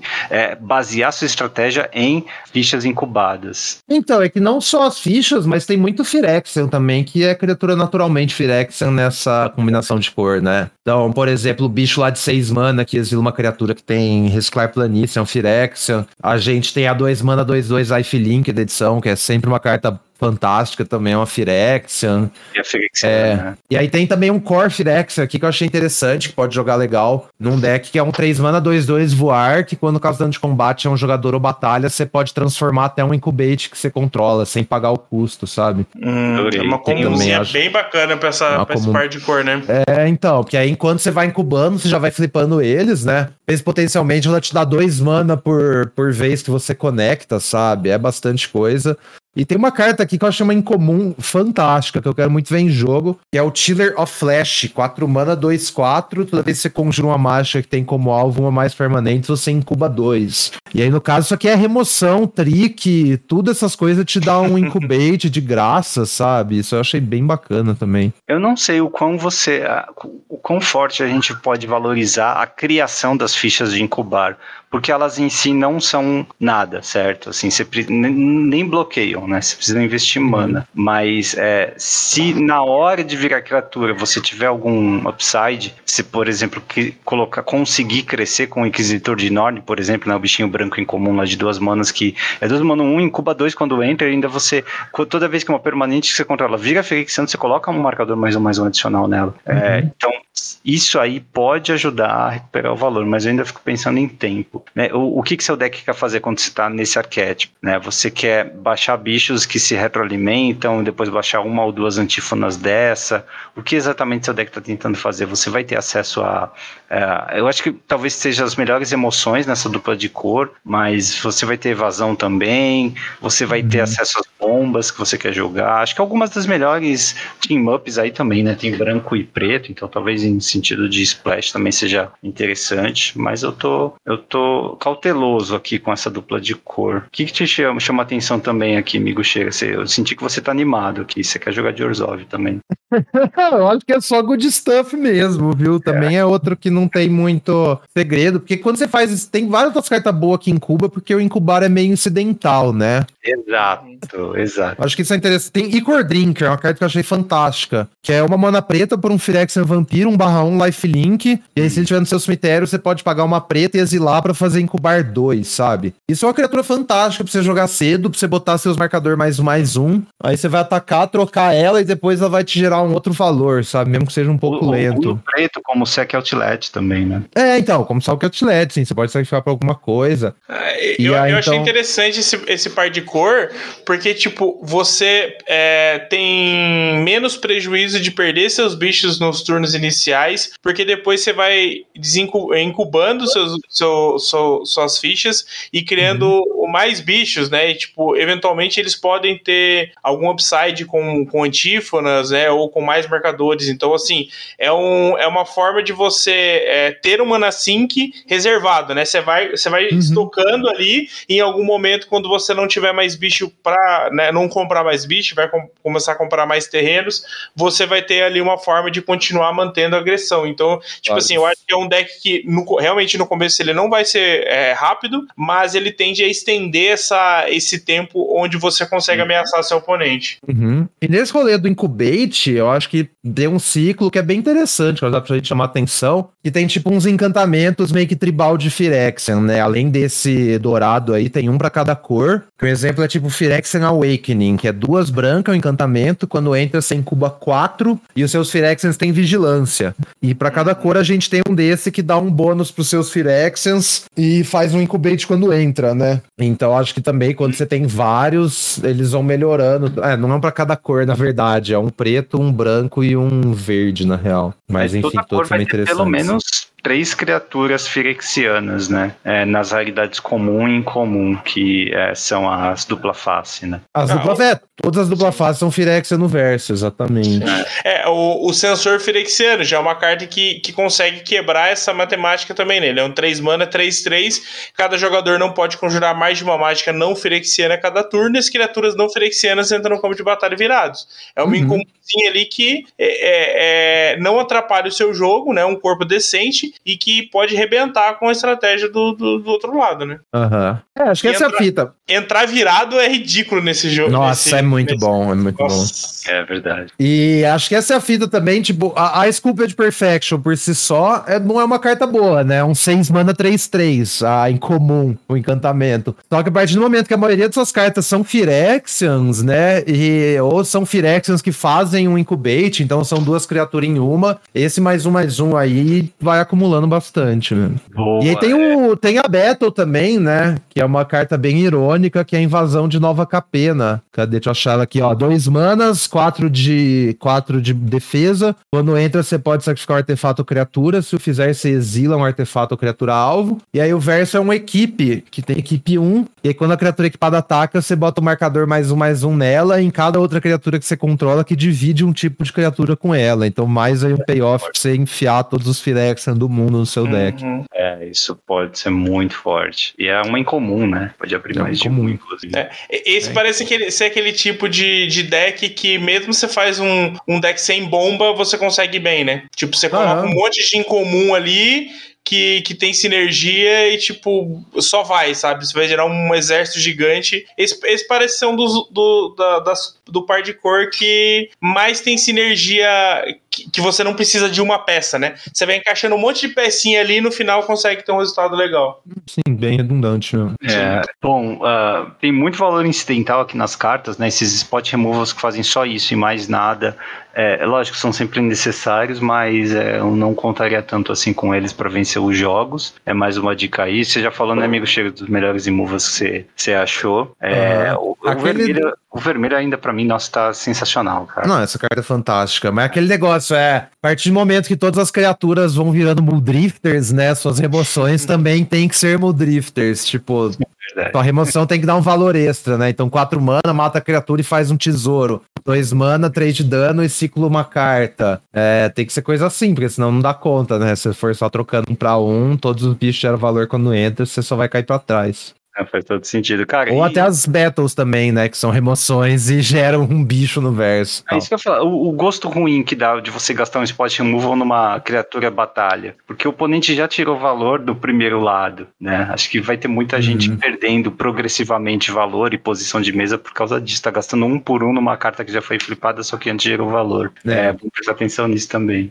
É interessante, interessante. É, é o tipo de carta que, que vai, é, é, vai mexer horrores com, com, com o limitado, né, cara? Eu acho que essa, essa é uma temática que eu acho que é, mais do que entender como é que funciona limitado é, é experiência, né, amigo? Eu acho que esses Uhum. primeiros dias vão valer muito para ver como é que o como é que vai ser ter esse tipo novo de carta em campo, né? Tipo, como é que isso vai vai alterar, como é que as pessoas vão entender como é que funciona isso, né? Porque realmente é, é novo e, tipo assim, é, a gente tá chutando algumas coisas aqui, né? Mas ver a carta ali funcionando, como ela vai realmente alterar o combate ali, é, quem conseguir nesses primeiros dias é, achar um caminho ali, né, em como, em como tirar vantagem disso, vai, vai largar muito na frente. né? Sim, sim. Vai ser bem legal, vai ser bem legal esse comecinho pra gente sacar Pra assim. gente se- preparar então, né? Tem o pré-release aí chegando. ah, e quando que a gente vai conseguir ver o Migo Cheiras draftando no Magic Arena? É, vai ter aquele Early Access, né? Valeu, Wizards, pelo convite. Uhul! É, na quinta-feira, ou na quarta, agora eu não sei. Acho que é na quinta-feira, dia 13. Se eu não me engano, todos são na quinta, dia 13, umas 5 e meia da tarde. Tamo ao vivão lá. Boa. Jogando em twitch.tv barra Cheiras. Ah, é bom a gente gravar assim cedo que dá tempo do pessoal ouvir e se programar, então. A partir do fim da tarde, então, no dia 13, você vai estar lá draftando. Isso, e aí depois no fim de semana é o pré-release, né? Na sexta, sábado e domingo. E aí na terça-feira, dia 18, a edição já sai no Areninha. Aí, mesmo horário ali, 5 e pouco, tamo non-stop. E aí no dia 19 você já tem a coleção completa, né? No... Ai, ai, ai. Vigo Cheiras, obrigado aí pela participação. Fica à vontade para falar o que você quiser, tá? É open mic agora. Eu vou deixar os links. Até encontrei aqui o 23 é, cartas no, no Spotify, tá no Deezer também. Vou deixar no, na descrição. Mas qualquer, qualquer coisa que você quiser falar, fica à vontade, cara.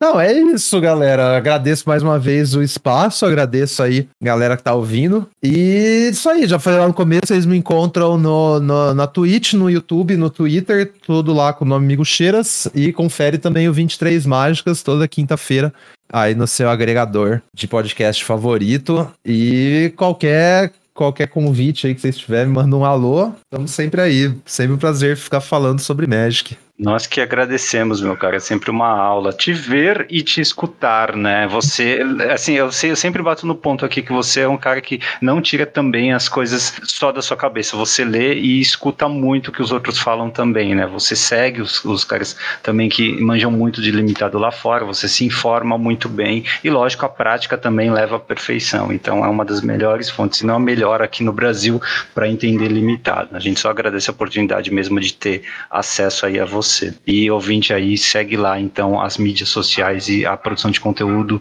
do Amigo Cheiras. Valeu, mano. Brigadão. Eu que agradeço. Valeu, galera. Valeu, Amigo Cheiras. Abraço, cara. Abraço.